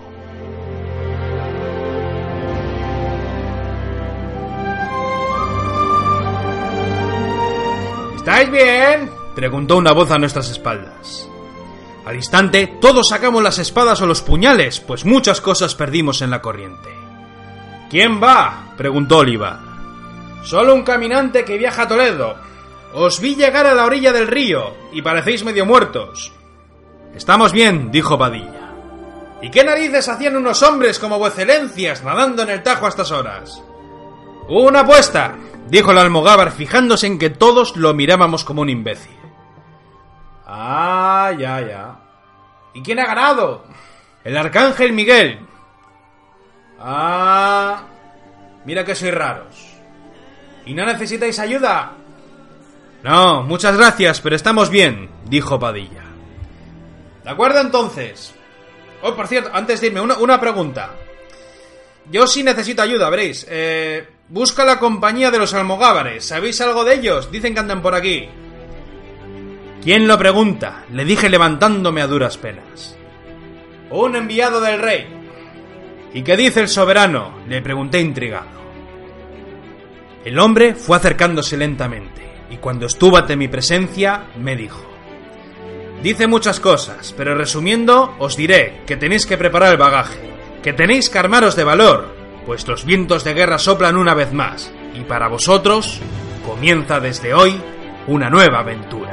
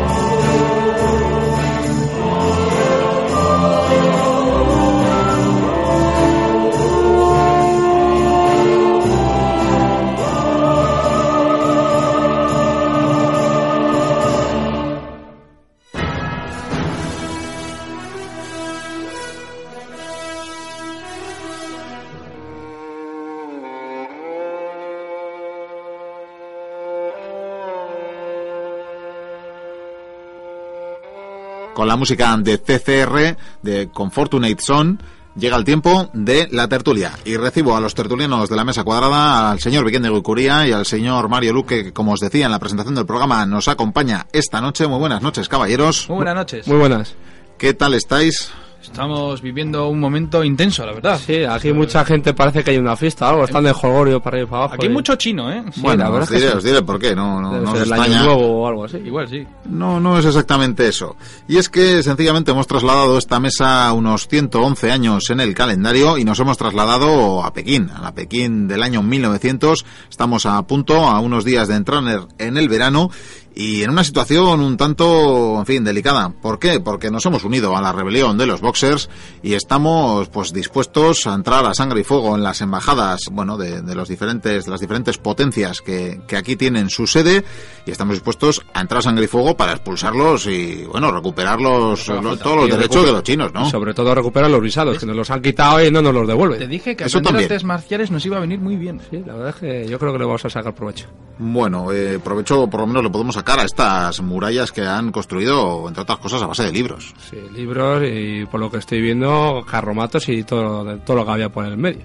Cualquier cosa, esto es una pasada. Esto es un momento tremendo, la verdad. Tremendo. Bueno, daremos más pistas a los oyentes. Tenemos un siglo XIX bastante, bastante especial para China. ¿Por qué? Porque después de haber estado, bueno, no, no aislada, ni mucho menos, pero después de haber tenido cierto poderío, por lo menos eh, en su región, en su ámbito de, de influencia, en el siglo XIX las potencias occidentales empezarán a poco a poco minorar esa, esa independencia de China, empezarán a hacerse básicamente con algunos de sus territorios, con algunas de sus provincias y poco a poco a mermar, eh, bueno, la propia independencia y la propia soberanía de los chinos y de su dinastía imperial, de los Qing en este caso, que menguaría hasta, bueno, hasta desaparecer ya a principios del siglo XX. Entonces, eh, decimos que nos hemos eh, unido a la rebelión de los boxers. Caballeros, ¿quiénes son los boxers? ¿Quiénes son los bosses? Yo creo que antes de hablar de ellos habría que hablar un poco de la situación en China, eh, más extensa esa explicación de cómo está en estos momentos China. Estamos hablando de finales del siglo XIX y nos encontramos ante un momento terrible para China, por varias razones. Para empezar, China es enorme, es inmensa, es el país más grande del mundo probablemente, pero está anclada en la Edad Media. La verdad es que el tren del progreso no ha llegado, a diferencia, por ejemplo, de Japón, que a, a raíz de, de esa guerra que tuvo, que com- comenzó a lo que viene siendo a modernizarse a pasos agigantados. Está también luego la potencia que más adelante será hegemónica de los Estados Unidos, que también está creciendo sin parar. Y China, bueno, estamos en la gran época de las colonias, de las conquistas, y China es, eh, un pastel del que todo el mundo quiere un trozo. Toda esta historia va a comenzar con, ahora lo resumo, luego lo vamos a explicar un poco mejor, con esas primeras guerras del opio, por donde Inglaterra, más adelante Francia, Alemania, Rusia, incluso España, Japón, vamos, todas las potencias poderosas y no tan poderosas de, de esta época, van a robarle a China territorios, porque China no es capaz de luchar contra todos. Tiene un ejército armado, o sea, tiene un armamento medianamente moderno para la época, pero vamos, que no, no puede contra todos. La están acosando por todos los lados y esta gente está obligando a abrir embajadas, a abrir comercios y a robarles. Sí, más que una conquista pura y dura, se trata de obligarles a cederles concesiones para, bueno, para gestionar servicios, para extraer recursos, Lo que hace- para gestionar caminos, desde luego, vamos. Lo que hace Estados Unidos. Sí, con, con sus algo parecido. Encima usando las excusas más Absurdas. más, más absurdas, más estúpidas, pues oye, que más, más pegado a uno de mis compatriotas y tal, pues venga, te declaro la guerra y todo este territorio para mí. Podríamos decir que comienza con esas guerras del opio. En 1840 eh, Inglaterra tenía todo el opio que producía en la India y bueno, tenía un mercado en Asia que lo quería explotar y empezó con China, pero claro, lo- el emperador chino dijo que, que no quería opio en, en su país porque claro, eh, la gente de, luego dependía de ella y la tontaba y demás. No, Entonces, no quería drogas, ¿no? no, básicamente no quería drogas y prohibió, pues bueno, al principio expulsó a todos los comerciantes de opio de Inglaterra. Estos comerciantes, pues al ver cómo no les habían tratado como ellos hubiesen querido, claro, les querían que les tratasen ahí con pompas y demás y de maravilla. Y que no les arruinara el negocio. no se arruinaran, pues optaron por ir a Inglaterra y transgiversaron la verdad de que les habían echado como a perros, eh, dándole buenos, pa- bueno, palizas no, pero bueno, que les habían tratado muy mal. Y claro, Inglaterra, aprovechando esa, esa excusa y sin hacer caso de por qué les habían echado, Vamos, que le- les venía muy bien creerse. les venía muy bien, pues bueno, decidieron de declarar la guerra a China y bueno, eh, mandaron una flota, atacaron y claro, los, los chinos, claro, el armamento que tenían y las tácticas que usaban eran, eran prehistóricas, por decirlo de alguna manera. Llevaban lanzas. O sea, eran ejércitos medievales. Sí, O sea, había, sí. había fusiles, pero vamos, en general eran ejércitos que es que te podrías encontrar en la Edad Media. Y es más, Inglaterra, me gustó mucho una frase que tuvo un oficial, no me acuerdo quién fue, que dijo, podemos vencer a China, pero nunca conquistarla. Claro, se refiere a lo grande que es, o sea, por mucho poderío militar que tuvieran, no, es que China es inmenso y no hay manera de, de llegar a una hazaña y no... sea, los únicos que pueden conquistar a China son los propios chinos, desde mi punto de vista. Y bueno, perdieron esas guerras. Y, eh, digo esas guerras porque al final fueron las dos guerras del opio. Sí. Y resulta que Inglaterra, tras vencer en estas guerras, pues se quedó con Hong Kong. La isla de Hong Kong y más adelante con algunos territorios Pero más. se la quedó encima a perpetuidad. O sea, no Sí, sí. podría nunca pedirlo en teoría. China nunca podría reclamar Hong Kong. Como Gibraltar, vamos. Bueno, No lo van a soltar. Gibraltar por ahora sigue bajo dominio inglés y Hong Kong eh, Sí, la final la se devolvieron. devolvió hace, hace no mucho. Por la cuenta verdad, que les quería, En el reciente. 97, exactamente. Eso Sin es. embargo, entre estos pactos, que por supuesto todos estos pactos que hacen al final tratos de, bueno, de paz ya, eh, todos son en contra de China y son unos pactos terribles para China. La verdad es que siempre las lleva de perder y son pactos humillantes en Sí, toda encima regla. el detalle de estos pactos que tenían una cláusula final que al de 12 años podían, podían revolver a cambiar las cláusulas. Ujú. Claro, eh, los chinos en esos momentos o firmaban o seguían con la guerra, entonces tuvieron que firmar. Con esta victoria, en esos pactos tan terribles, Inglaterra lo que hizo fue eh, que se mantuvieran las embajadas. Que eso ya era lo que lo- a los chinos le- les recomía y abrieron embajadas y con ello pues el comercio. Estaban obligados a comerciar con las potencias extranjeras y enseguida se metió en el pastel más naciones con las que tuvieron también conflictos. Hablamos, pero es que fíjate qué barbaridad. Inglaterra, por ejemplo, más adelante se queda con todo el territorio de Birmania. Francia eh, se queda con una pequeña región que ahora mismo no me acuerdo cómo se llama, pero al final se queda con todo Indochina. De hecho, van a seguir ahí hasta que comienza su conflicto con Vietnam, porque antes de la llegada a Estados Unidos combaten contra los franceses, incluso contra los japoneses, pero bueno, eso es otra historia. Eh, Rusia les quita un territorio en el norte que al final se va a convertir en Vladivostok, si no me equivoco. Japón les quita Corea y varias posesiones más, que eso ya lo hablamos en el momento, en la tertulia de la guerra pre-Pacífico. China está perdiendo muchos territorios prácticamente sin levantar un dedo eh, y hay mucha... pues, la gente tiene un sentimiento anti... Bueno, Anti-extranjero, vamos. Anti-extranjero y anticristiano, porque claro, eran los demonios también cristianos. Y mira que el cristianismo estaba creciendo como la espuma por, eh, por esos territorios. Y prácticamente más de la mitad ya del territorio chino, más de la mitad de las provincias estaban sometidas a intereses extranjeros. Exactamente, por lo tanto era una situación terrible y sobre todo encima para la, la dinastía, la, la casa real, porque claro, era un linaje ya decadente. En estos momentos eh, vemos ya como Cixi, eh, esa emperatriz de la que hablamos en su momento, no es la gobernadora oficial, pero vamos, mueve los hilos. Ahí estuvo su hijo en el mando y cuando murió su hijo, que encima le daba por ciento al opio, curiosamente, está, que es en este momento de la historia, va a estar su, su sobrino, que por supuesto ella lo pone y ella sigue mandando y bueno, su sobrino pues es lo que viene siendo un títere. Bueno, entonces podemos retomar la, la pregunta que hacía al principio. ¿Quiénes eran los boxers? Bueno, los boxers era una tipo hermandad. El nombre de boxers se lo, se lo pusieron los británicos pues porque, bueno, tenía una tipo, tipo de lucha que según, según la teoría de, de los propios boxers, pues ningún arma les podría hacer daño usando esa técnica. Tenían nada más amuletos que según ellos les protegía de las balas Sí, y de, eran- los- de las heridas, de todo. Sí, entonces... Eran fanáticos en toda regla, ¿no? Sí, y les pusieron ese nombre de boxeadores, los británicos, por asociarlo a un tipo de luchador. Es que esto es importante, boxeador también porque combaten con los puños y con las piernas, no utilizarán armas. Además, bueno, luego eh, aprovechando pues una invasión que hubo de, de rusos en el, en el norte, fueron hostigando pues poco a poco a las tropas y apoyando a los, a los pueblos donde había misioneros que les querían quedar, pues, por ejemplo, en un pueblo que hubo que les querían quitar los, Los misioneros cristianos, ¿no? el- un templo antiquísimo, diciendo pues que eso había sido antiguamente de los cristianos y de que los, los budistas y otros tipos de religiones les habían quitado y se lo tenían que dar.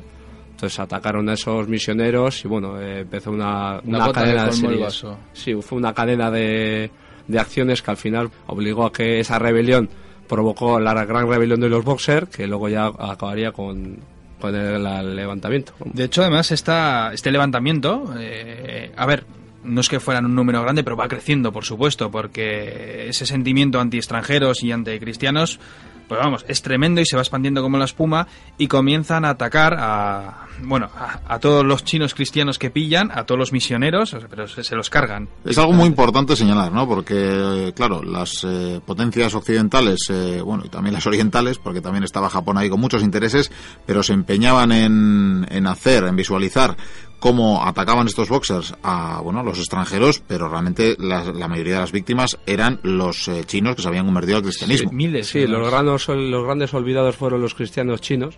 fueron torturados, violados, asesinados, pero claro, eso al, al mundo occidental no le interesaba porque no eran compatriotas suyos. Entonces, no esa cercanía para provocar una guerra no, no terminaba de A llamar. nadie les importa los autóctonos en toda regla, vamos. El caso es eso, se está expandiendo este movimiento y llega un momento en que incluso combaten contra el ejército regular chino. En esa, esa batalla la pierden, sin embargo, Cixi empieza a mover hilos y se da cuenta de que este movimiento de los boxers igual le viene bien. Sí, Por- porque puede usarlo como tapadera para... Claro, es una tapadera en parte. Dice, y si apoyamos a estos borses dice, y conseguimos igual incluso expulsar a los extranjeros y devolver a China su antigua gloria, Claro, oficialmente no estamos luchando contra los extranjeros, pero bueno, a través de esta vía, de esta rebelión que ha surgido medio espontáneamente, ¿no? Parece que sí podemos combatirles. Exactamente, y por ello incluso dicta varias leyes a favor de los boxers. Lo cual, esto, vamos, una cosa tremenda porque enseguida las potencias extranjeras, ¿qué, qué estáis haciendo? Está poniendo el grito en el cielo. También, eh, también hay que decir que, bueno, también hicieron varias veces las la pantomima de que atacaban a los boxers y tal, y les estaban haciendo retroceder para que no atacasen a los europeos, pero bueno, al final era una cortina de humo, pues para engañarles y decir sí, sí, pero bueno, por atrás también estaban los boxers atacándoles. También hay que tener en cuenta que la propia dinastía Qing en esos eh, en esas últimas décadas intentaban aferrarse al poder e intentaban venderle al pueblo una imagen de esplendor y de fuerza que ya no tenían. Era una ilusión completamente. Estaban, estaban completamente engañados, incluso ellos mismos yo creo que se creían lo que no existía. Era como Hitler cuando estaba en el búnker, moviendo en su mapa a las tropas que ni siquiera existían. Y claro, pues ella, sí supongo que sí se lo olía, y por ello yo creo que apoyó a este movimiento de los boxers. Dijo, yo creo que es la única manera. O sea, igual dijo, esto igual con esto igual pues es el empuje que necesitamos para poder echar a esos extranjeros. Y por ello esos movimientos empiezan a crecer más y más y llega un momento en que llegan a Pekín. Llegan a Pekín y ¿qué hacen? Pues atacar el barrio donde están las embajadas. Es un barrio donde hay un- una docena de embajadas más o menos. Sí. Están, Bueno. bueno, las que he nombrado antes, que sea alemana, inglesa, italiana, incluso está la española también. Vamos a situar un poco mejor las cosas para no para que no se pierdan los oyentes. Los levantamientos ya como tal comenzarían en 1898 y sería ya en el 1900 cuando se despertarían y revelarían con toda fuerza y virulencia cuando intentaron entrar ya en las embajadas, que por otra parte las embajadas tenían una situación peculiar porque estaban más o menos entroncadas o enmarcadas dentro de, de la ciudad prohibida, de la propia estaban- ciudad imperial. Estaban pegados muro con muro. Encima, la gracia de, de la situación es que el emperador anterior les había puesto ahí pues para tenerles vigilados. Claro. Para que no pudieran moverse a sus anchas con la excusa de ahí va, que me acerco aquí y fueran donde quisieran. Y les tenían ahí vigilados en un cercado. Donde estaban todas las embajadas, una pegada a la otra. Y precisamente sería la de más reciente construcción, la alemana, la que recibiría, bueno, pues el mayor castigo y el castigo que desataría un poquito los acontecimientos, ¿no? Sí, porque esa embajada estaba alejada de todas las... Había toda la zona de las embajadas, estaba ocupada y la, la apartaron a otro lado pues, por- porque eh, tenían que empezar a hacer otras embajadas y claro, esa era la única que estaba alejada del resto. O sea, era la primera, vamos. Sí, la primera que... La y la primera más desprotegida, por ende. Sí. Claro, es que los demás estaban dentro de un recinto amurallado en toda regla. Estaban todas cerca, entonces claro, podían protegerse o medio protegerse entre ellas, pero claro, la otra como estaba apartada, si la rodeaban, pues no tenían ayuda de los otros compañeros en caso de, de Bueno, levantamiento. y ahí tenemos que la primera víctima importante, porque después de, como decíamos, haber asesinado a miles de, de chinos convertidos al cristianismo o, bueno, a misioneros, pues eh, al caer ya un pez gordo, que en este caso sería el embajador alemán, ya es cuando se desatan, ¿no? Lo- Los castigos por ambas partes. Sí, eh, empezaron las protestas por los aliados, de, de todos los aliados europeos y occidentales, de que, les tenían que proteger porque ellos tenían un, con- un contrato hecho con los japoneses, o sea, con los chinos, de que, de que tenían, ellos les pertenecía y tenían que garantizar su seguridad. Entonces, claro, eh, vieron que ya estaba empezando a escalar, que de repente los bosses ya les estaban empezando a sitiar y se empezaron ya, por ejemplo, los españoles, junto con otras dos embajadas, se tuvieron que ir a refugiar a la embajada británica, pues que era la que tenía un poquito más preparada para la defensa, que tenía unos muros más duros y más, más altos. Comentar ya los líderes, por así decirlo, porque claro, para esta defensa épica, porque de hecho se hizo una película, Los 55 días de Pekín, que por cierto está rodada en Madrid, por si alguien cree que está viendo China en, en esa película de Charlton Heston. del 63, ¿no? Sí, del, del antigua. 63, exactamente. Bueno, pues para esta defensa eh, van a ser dos oficiales, que va a ser el ministro británico de China, eh, Claude Maxwell MacDonald, y el coronel japonés Shiba Goro. Esto vamos a ver que es casi como si China le declarara la guerra al mundo. es algo internacional. porque están todas esas embajadas y vamos a encontrarnos algo más de 400 soldados que había entre todas las embajadas y unos 3.000 o algo más de, pues, de las demás, o sea, ya sean mercaderes, o sean dirigentes, o sean ministros, etcétera. Y claro, pues se van a enfrentar a una marea humana de boxer y bueno, y, y ya los acompañantes de los boxers, que vamos, es abrumadora en comparación. Y ellos, pues vamos, se las tienen que ver y desear, defendiéndose a uñas y dientes como pueden. Y es más, incluso llega un momento en que fabrican un cañón. Sí, utilizando piezas de, de armamento que habían llevado, pues en plan, por- para ornamentar la- las embajadas de cada país. Y utilizaron pues un cañón británico, una cureña francesa y Piezas, arma- todo piezas, sí, ¿no? armamento, munición rusa. Y funcionó. Sí, lo funcionó un poco, lo, lo que aguantó el pobre cañón, pero bueno. O sea, eh, unos tiros ya pegó. sí, pegó unos tiros.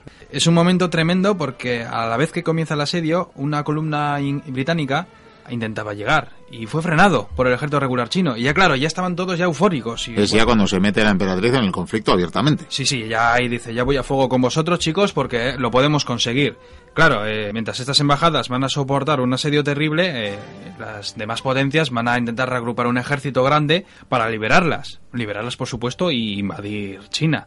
Claro, pero tienen que esperar, porque no es fácil reunir todos esos, todas esas tropas, que luego ya diremos los números. Y por lo tanto, esas, esas embajadas se van a encontrar durante 55 días soportando todos los días continuos asaltos de, los- de esos boxers que al principio van a hacerlo sin armas, porque son ellos mismos, van a ir corriendo a intentar llegar a esas líneas, ellos van a disparar, van a dejar miles de cadáveres por todas las calles hasta que llega el ejército regular que también les apoya, con lo cual ya la situación se pone terrible, se quedan sin municiones, vamos que pasaron las de Caín. Hay que decir también que, bueno, las embajadas estaban alrededor de murallas. Y claro, los, los occidentales, pues viendo que podían usarlas para defenderse y demás, eh, optaron por conquistarlas, eh, taponar la entrada, porque claro, el muro era conjunto para los dos, o sea, podían utilizarlo tanto los boxers como ellos mismos. Entonces tuvieron que hacer unas barricadas para que no pudieran pasar y de mientras ellos también, pues disparar desde lo alto o repeler los ataques desde el otro lado de la muralla, como luego empezarían a hacer durante día y noche. Los primeros ataques pues eh, fueron en plan medieval, o sea, o con torres de asedio, Torres de asedio. torres de asedio intentando llegar allí. Como vieron que no llegaban porque les disparaban con todo lo que podían los, los occidentales, pues hicieron una torre de asedio, pero un poco más moderna, eh, quitando las puertas y metiendo cañones del ejército imperial. Y vamos, disparando con todo lo que podían, pero bueno, también les tiraron abajo, pues, hicieron como tipos morteros Vamos, y demás armamento pues para poder quemarlas. Me, me da la impresión que las embajadas tienen una defensa más que aceptable, o sea que están en muy buena posición, ¿no? Sí, lo que, lo que tenían era bastante pólvora. Pues tenían un polvorín cerca que, que capturaron a los chinos, que no sé por qué las tendrían ahí, la verdad. Uy, ya te digo. Y, y bueno, lo que les faltaba más que nada es el armamento pesado. Tuvieron que apañarse con jarrones y demás, haciendo morteros, como luego se vio en la película. Morteros y bueno, eh, Molotov, fabricación rusa, que había de la embajada allí, y hicieron de todo pues, bueno, para poder derribar esas torres, que si no las derribaban iban a tirar los muros abajo y entrarían por un lateral o por atrás. Vamos, que cada, cada embajada aportó lo de su país en el arte de matar gente, Sí, sí, básicamente. eh, cual- había que hacer cualquier cosa para aguantar. Tenían noticias de que se estaba preparando ese ejército de rescate que iba a venir. Eh, no sé por qué, pero los bosses dejaron pasar un par de misioneros con la información. Debe ser pues para que se quedasen tranquilos los, eh, los de las embajadas, así a- a- al, mínimo atacar y pillarles por sorpresa, Vete que se confiasen. Pero bueno, el caso es que sabiendo eso, eh, pararon defensas más duras pues, para aguantar esos días que calculaban ellos que vendrían. Al final fueron más días de los que ellos pensaban porque el ejército tuvo sus... Claro, es que me imagino, me imagino a esa gente que no se podía rendir porque les iban a matar. Sí, sabían, hombre, sabían que lo que le había pasado al, al embajador alemán Sí. Iba a ser suave con lo que les iban a hacer a ellos y a sus familias, porque hay que recordar que todos los que estaban en las embajadas... Claro, eran cuerpos estaban- diplomáticos con toda su familia, vamos. Eso es, tenían a sus hijos, mujeres, claro, luego allí los oficiales de al mando de la tropa de cada embajada también tenían sus familias y claro, Fíjate que qué fanatismo el de los boxers, ¿eh? Qué, qué mentalidad para lanzarse pensando que las balas no les va a hacer nada. Daba igual, ¿eh? Era una cosa... Sí, tuvieron además fanática. 55 días para ver que las balas sí les hacían. Eh, sí, la verdad es que, bueno, lo que yo creo que les hacía falta un mando un poco más competente ¿eh? de lo que tuvieron. Porque hay muchas cosas, eh, tú mismo has dicho varias cosas, que el polvorín, eh, ¿por qué lanzaban esas cargas? Porque Está claro que hacía falta un mando más competente, pero bueno. En cualquier caso me imagino que, que harían mella al final, o sea, harían bajas en el lado, en el lado internacional, ¿no? Sí, hombre, eh, al final eran muchos, muchos soldados chinos, tenían muchos, muchas tropas atacando y al final, tarde o temprano, tenían que provocar bajas. También había apoyando ciudadanos chinos que eran cristianos que se habían refugiado en las embajadas y bueno, o se defendían a ellos y a los suyos contra sus propios compatriotas o también acabarían matándoles. Entonces tenían bastante tropa entre europeos y occidentales de, de todo el mundo, Internacionales, sí. y los propios chinos cristianos. O sea, que aguantaban. Lo que pasa que me imagino que ya cuando quedaban pocos días estarían ya, vamos, contra las cuerdas, pero por suerte llegó, bueno, por suerte para ellos, llegó, llegaron las columnas de esos ejércitos internacionales, porque se, se creó esa, una columna, bueno, o varias columnas con más de 54.000 soldados. Sí, el, el peso de toda la operación lo llevaba Japón, Sí. que eran los que aportaban, por cercanía, aportaban más tropas. Bueno, el general era británico y bueno, al final eh, cada país fue aportando lo que pudo. De los 30.000 creo que eran los japoneses. Hubo, hubo algún español, porque estaba nuestra embajada ahí. 21.000 también. dice esto, pero 21.000, a saber, sí. más de 20.000 pues Hasta los, hasta los 70 que fueron los italianos. 70. 70 soldados que, bueno, es... un Oye, una fuerza, que dice, hay que agradecérselo, una fuerza que considerable, hombre, ya que Fue estaban ahí. más, fue- yo creo que fue más, más por quedar bien que por otra cosa, porque claro, los 70 soldados no... Sí, en la comunidad de mi casa hay más gente. Bueno, fueron aún más que los austrohúngaros, que fueron aún menos. Eso es. ¿Cuántos fueron? ¿Dices por ahí el número? No, fueron unos 70 también. Ah, bueno. Sí, fueron parecidos. Y bueno, hay que, hay que indicar que los que habían sido mayores víctimas de los boxers, unos 5.000 eh, chinos cristianos también participaron en, Ah. en este cuerpo. Los que fueron rescatando, que se fueron uniendo pues a esa, a esa gran ejército que iba avanzando poco a poco, pero que el ejército imperial en un par de ocasiones pues les hizo frenar haciendo como que iban a hacer una batalla campal, pero luego se retiraban. Entonces, claro, entre que para, prepara la línea, y luego otra vez vuelta para adelante, para atrás, pues De todas maneras, me imagino que en cuanto llegaron esas columnas, el ejército regular chino y los boxers no tendrían nada que hacer. No, eh, no, sabiendo que... Además, se tenía un armamento antiguo, además, ¿no? Sí, bueno, se habían ido modernizando poco a poco, pero claro, no, no, era, no podías comparar la cantidad que tenía el ejército chino, que era poco de armamento moderno, con todo lo que tenían todo el ejército internacional, que era lo mejor de cada casa, por decirlo de Que alguna te manera. faltan dos Gatling y a tomar por saco todos. Sí, sí, o sea, no... Y en todo caso, tampoco hay registros de que en el camino, por más que les eh, interrumpieran, tampoco hubo grandes batallas. No hubo... O sea, no se enfrentaron abiertamente el ejército imperial a, a las tropas No, lo que internacionales. hubo más fueron en plan emboscadas o corte de, ¿no? cortes de carretera, tirándoles árboles en medio del... o reventando las, las vías ferroviarias. Vamos, que, to- que llegaron a Pekín y lo Sí, conquistaron. al final fue aguantar, aguantar, mientras que los bosses, intentando que los bosses conquistaran a los de la embajada. Y claro, luego todo ese ejército bosser y de milicianos, pues junto con el ejército imperial, pues poder enfrentarse a esa- ese gran ejército que venía en Y auxilio. de descubrieron que los amuletos no... No, eh, descubrieron tarde. Descubrieron tarde. Y sería ya el 14 de, de agosto, después de esos 55 días de sufrimiento, eso sí que es resistencia y no lo del Álamo, Es verdad. Cuando, en fin, serían liberados, cuando esa película que, que citábamos antes eh, refleja los vítores y la alegría y los desfiles de, de los marines entrando, de, de los japoneses entrando, de, de- de tantas tropas, sería muy bonito y muy, y muy glorioso para ellos, pero en las siguientes semanas arrasarían un poco la ciudad. Una vergüenza. Fue un saqueo general hecho en el zoológico imperial. Sacaron con todo lo que había de animales pues para poder darles de comer a, a tanta tropa. Que por Extinguieron poco- alguno, además, ¿no? Sí, por- estuvo a punto de extinguirse, todavía está en... Es un tipo de ciervo, no me acuerdo exactamente ahora el nombre. Sí. Todavía está en extinción, pero esa poca, claro, los pocos machos que había, pues se los cepillaron todos para poder dar de comer a, a toda esa gran tropa que había. Y la gran vergüenza fue, por ejemplo, lo que hicieron en la ciudad prohibida. Porque la ciudad prohibida, s- hombre, hoy en día existe, pero si existiera como hace un siglo, eh, casi lo podríamos considerar de, o habría sido una maravilla. Porque era una auténtica maravilla. e- Era, es que era una ciudad gigante, una ciudad palacio.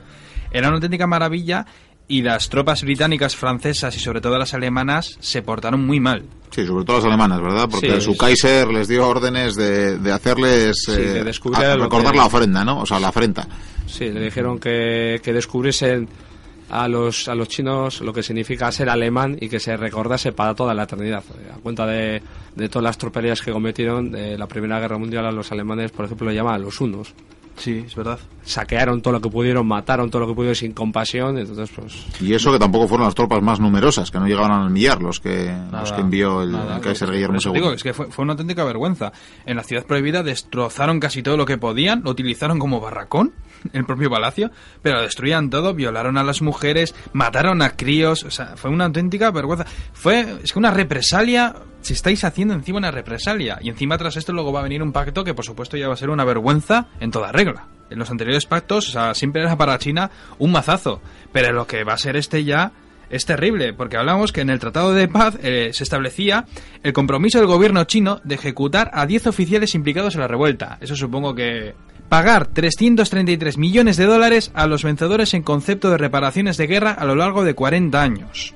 Y conceder aún más ventajas comerciales a los extranjeros, permitiendo el estacionamiento de tropas por parte de estos entre Pekín y el Mar Amarillo. Pero también hay que decir que de lo malo malo en esta no perdieron eh, territorio, Territorio. territorio como las otras. Pero no lo perdieron porque comenzaron a discutir de Pero cómo no se lo pusieron de acuerdo en qué, en qué hacerles que perder. no sabían si no- cómo repartir la manzana y al final pues la manzana se les cayó de la mano y No, no... es que Cixi cuando apoyó este movimiento, claro, lo hizo pensando que este puede ser el momento clave y al final le salió rana. Le salió rana y es que pe- perdieron más cosas aún. Esa deuda creo que luego se la, se la redujeron o Sí, o se la eh, perdonaron. Japón se estaba, se estaba haciendo la, la supremacía en esa zona. Entonces, para descompensar un poquito, pues claro, empezaron, les perdonaron mucha de la deuda a cambio de que, claro, hacer más universidades, hacer gente, para que accediese la gente fuera más lista y, claro, entonces no pudieran subyugar los japoneses. Exactamente. Además es curioso porque cuando hablamos de Japón preguerra, antes de la Segunda Guerra Mundial, recuerdo cómo Inglaterra y Francia eran aliados y Rusia eran aliados en potencia de China para combatir al japonés. Sí. O sea, es que encima fíjate qué morro tenían. Sí, la vida y la historia en pocas décadas da mucho la vuelta, ¿no? Sino que se lo digan a los marines combatiendo junto con las tropas japonesas 50 años eh, o 45 años después de, de, en fin, de, de- de llevarse literalmente a matar, Y ¿verdad? con los alemanes también, los americanos, y los Mismamente. británicos y los franceses. Eso es. Y claro, esto, esta revuelta en sí trajo también más, más tejemanejes porque la dinastía, la esta es la última dinastía chinda que va a haber y con ella va a llegar el fin de esos emperadores y va a llegar una revolución. La revolución ya de 1911 cuando China se convirtió en una república. O sea que fíjate lo que trajo en parte esta revuelta de los boxers. Sí, se supone que la familia imperial, que huyó de esta entrada de las tropas internacionales en, en- en Pekín y en la ciudad prohibida, pudo huir y lo firmaría sus pactos e incluso Cixi quiso, bueno, modernizar de algún modo la administración del país, quería, bueno, hacer una especie de, de- de gobierno al margen de, de la propia familia y la dinastía imperial, pero no llegaría a hacerlo porque, si no me equivoco, creo que en 1905 Sí, murió, murió. y a los seis años, eh, bueno, pues se produciría hace 100 años, precisamente Sí. esa, bueno, esa, esa proclamación de, de la República China. Y es que era ya tarde. Eh, tardaron mucho, lo que he dicho antes, tardaron mucho en coger el tren del progreso. Al igual que Japón, lo que pasa que Japón, por suerte para ellos, se pusieron las Se pilas. occidentalizó muy rápidamente. Además, era curioso, porque cuando se occidentalizaba es que veías lo moderno y lo antiguo a la vez. Era, era Sí, chocante. era un contraste muy...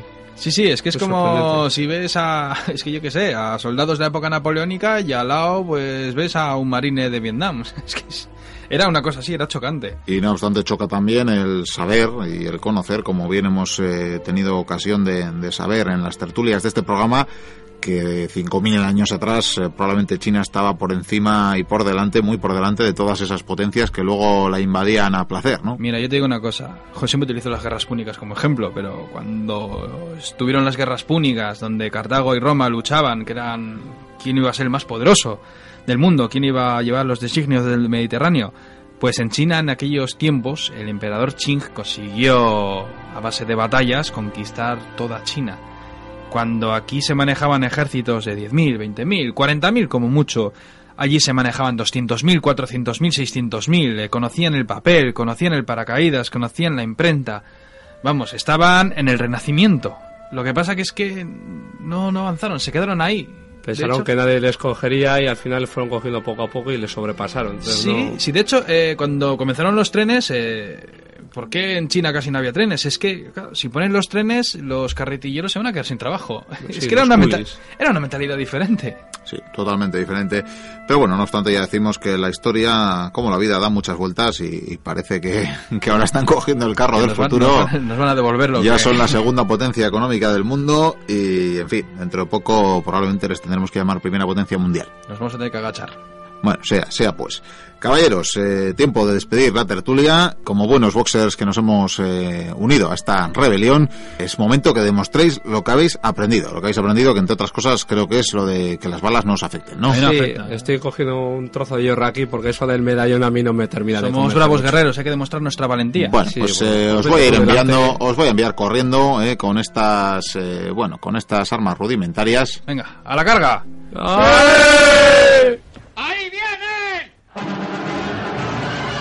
Aquí van todos convencidos de sí mismos eh, cuando descubran que esto de esquivar las balas no tiene mucho futuro. Pero oye, mira, se mueven con estilo, corren, corren, parece que, bueno, saltan empalizadas, eh, escalan la muralla. Oye, qué maravilla, qué bien entrenados les tengo. Qué bien entrenado. Oye, uh, una bala, esquivan otra bala. Joder, les están pasando silbando, pero en fin, eh, parece que van a agotar las, las municiones con ellos. Uy, parece que una les ha afectado. Uy, chicos, cuidado que van a disparar el cañón internacional. Cuidado, cuidado. Uy,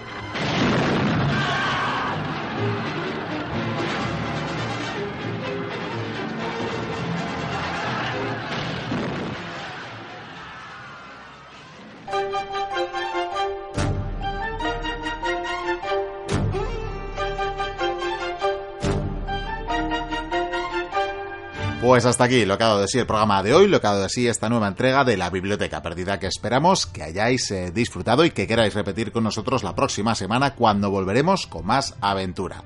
Vamos a aprovechar estos últimos minutos, eh, como siempre, para haceros eh, algunos apuntes y para leer, por supuesto, algunos de los mensajes que nos habéis hecho llegar en la última semana, en los últimos días. Algunas de las primeras notas, recordaros que hasta el día 26 es posible votar por la Biblioteca Perdida en el concurso de en los premios, mejor dicho, de Asespod como mejor eh, podcast en- del público, premio del público al mejor podcast del 2017.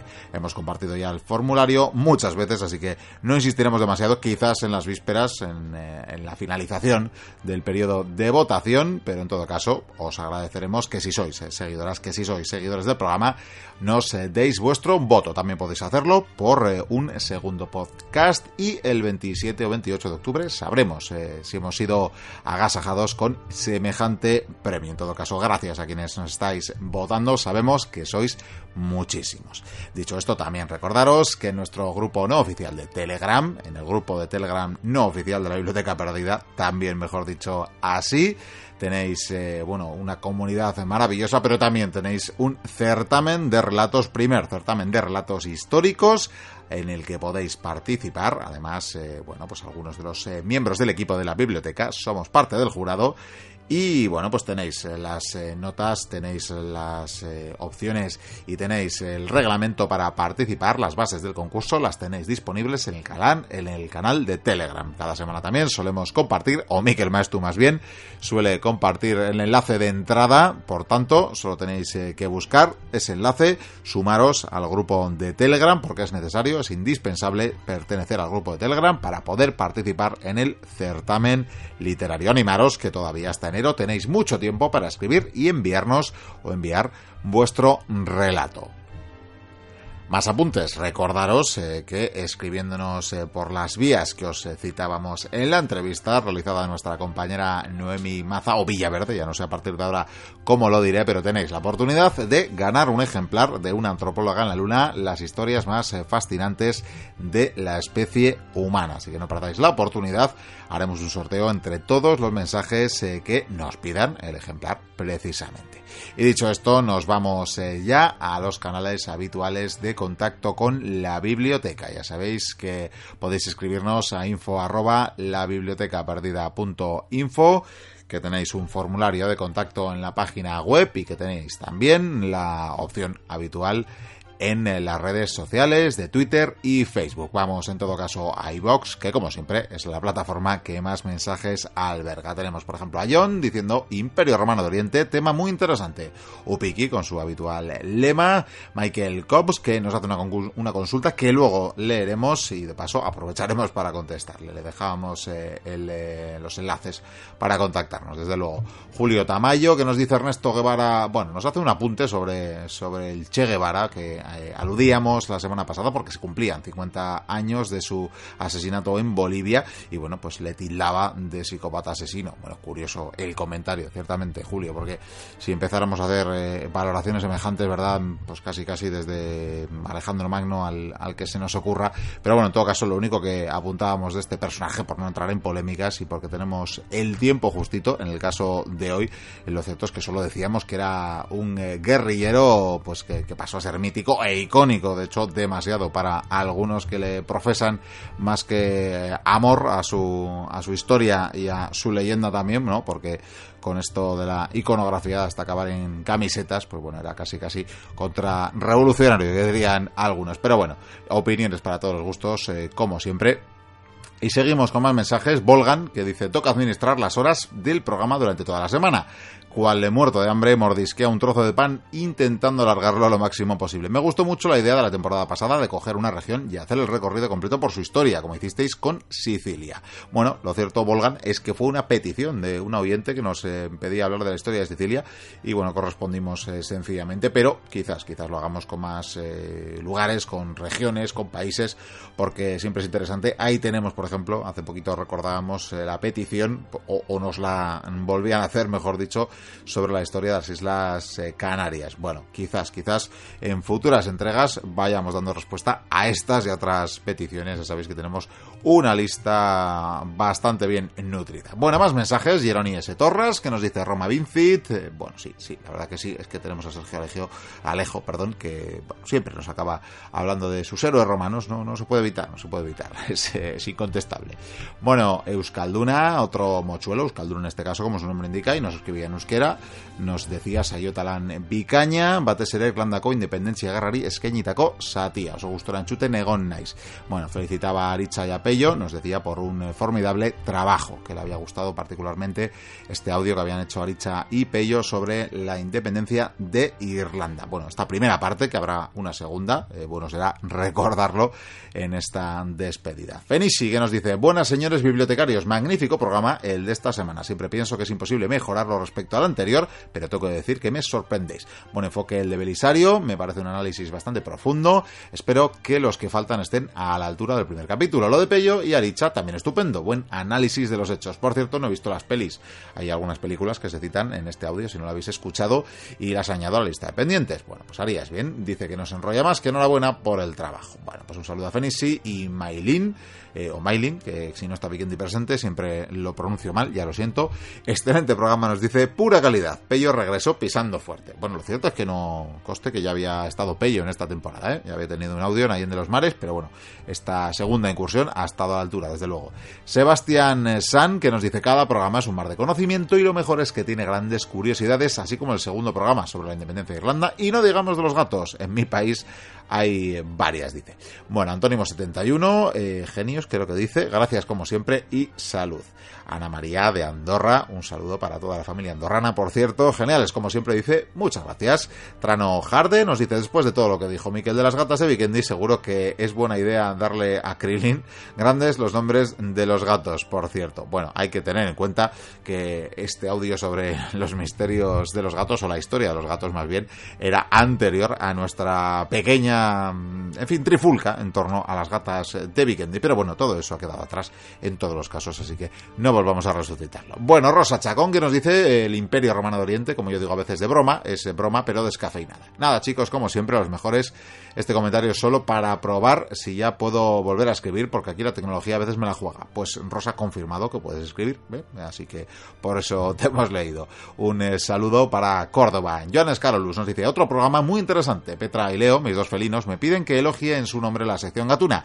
Coco me pregunta si él, que es eh, negro, por ser un perro, claro, también estaría entre los favoritos de Vikendi. Bueno, pues eh, a ver, a ver si dedicamos una... Aunque a veces hemos dedicado ¿eh? alguna mini sección, historias rarunas, a algún, algún can, algún perro. Así que mira, aquí lo comido por lo servido. Pero es verdad que la historia de los perros no, no lo hemos dedicado en audio. A ver, a ver si lo hacemos para que no se sienta Coco ofendido o ofendida. Bueno, ofendido, ofendido, que es macho parece, porque dice negro. Bien, Laetus, eh, me he llevado una grata sorpresa al tener la posibilidad de volver a oír nuevos capítulos de esa maravillosa sección, esos maravillosos trastos. Gracias por adelantado. Bueno, sí, hemos dicho nuevos capítulos, pero con esto tampoco es que le hayamos puesto fecha. ¿eh? Esperemos que en esta temporada, que todavía está enterita por llegar, tengamos la posibilidad de grabar, eh, bien sea con el amigo Alicha o quizás en algún otro formato, alguna entrega, porque mira que hay temas, mira que hay temas desde luego para abordar en esa curiosa sección, quizás un poco extraña dentro del contexto de la biblioteca, pero que normalmente ha sembrado elogios por parte de los mochuelos. Pues nada, un saludo a la Etus y Santiago Ángel que nos dice gracias por vuestro trabajo, hace tiempo que no pongo ningún comentario, pero lo de los gatos me ha llegado muy dentro. Mi gato es negro de ojos dorados y se llama Neko, que es gato en japonés. Pues nada, celebramos también que hayáis eh, descubierto o redescubierto este audio, porque sí que es cierto que algunos eh, oyentes que habéis llegado en las últimas temporadas, pues audios eh, o monográficos o secciones de hace muchos años, no las habíais escuchado, y tenemos algunas pequeñas joyas como esa o como la que hemos ofrecido hoy, y esperamos que hayáis disfrutado sobre esa rebelión boxer. Bueno, dice Namon Curiosum, que nos dice un amigo mío, muy romanólogo, nunca dice el Imperio Romano de Oriente, siempre dice el Oriente del Imperio Romano. Gran programa, chicos. Pues mirad, ahí queda el apunte. José Ram 1975, que dice, muy buen audio, a ver cuando retomáis de nuevo los mitos y leyendas vascas. Hondo seguís, seguid. Bien, nos dice. Bueno, pues también, también es otro de los temas que tenemos que retomar y que ahí están además, yo creo, en la sección de solicitudes, de peticiones. Bueno, Mariano Romano, que no sabemos quién nos quería escribir, pero algo nos dejó ahí escrito. Bueno, le mandamos un saludo en todo caso. Y Belisarius, claro, pues eh, eh, excelso, encantado de la vida de que habláramos de él en el programa y decía, por fin un programa hablando de mí. Por cierto, que la clave de mis éxitos militares es escucharos. Tomo nota de todo. Bueno, pues un saludo a Belisarius, claro que sí.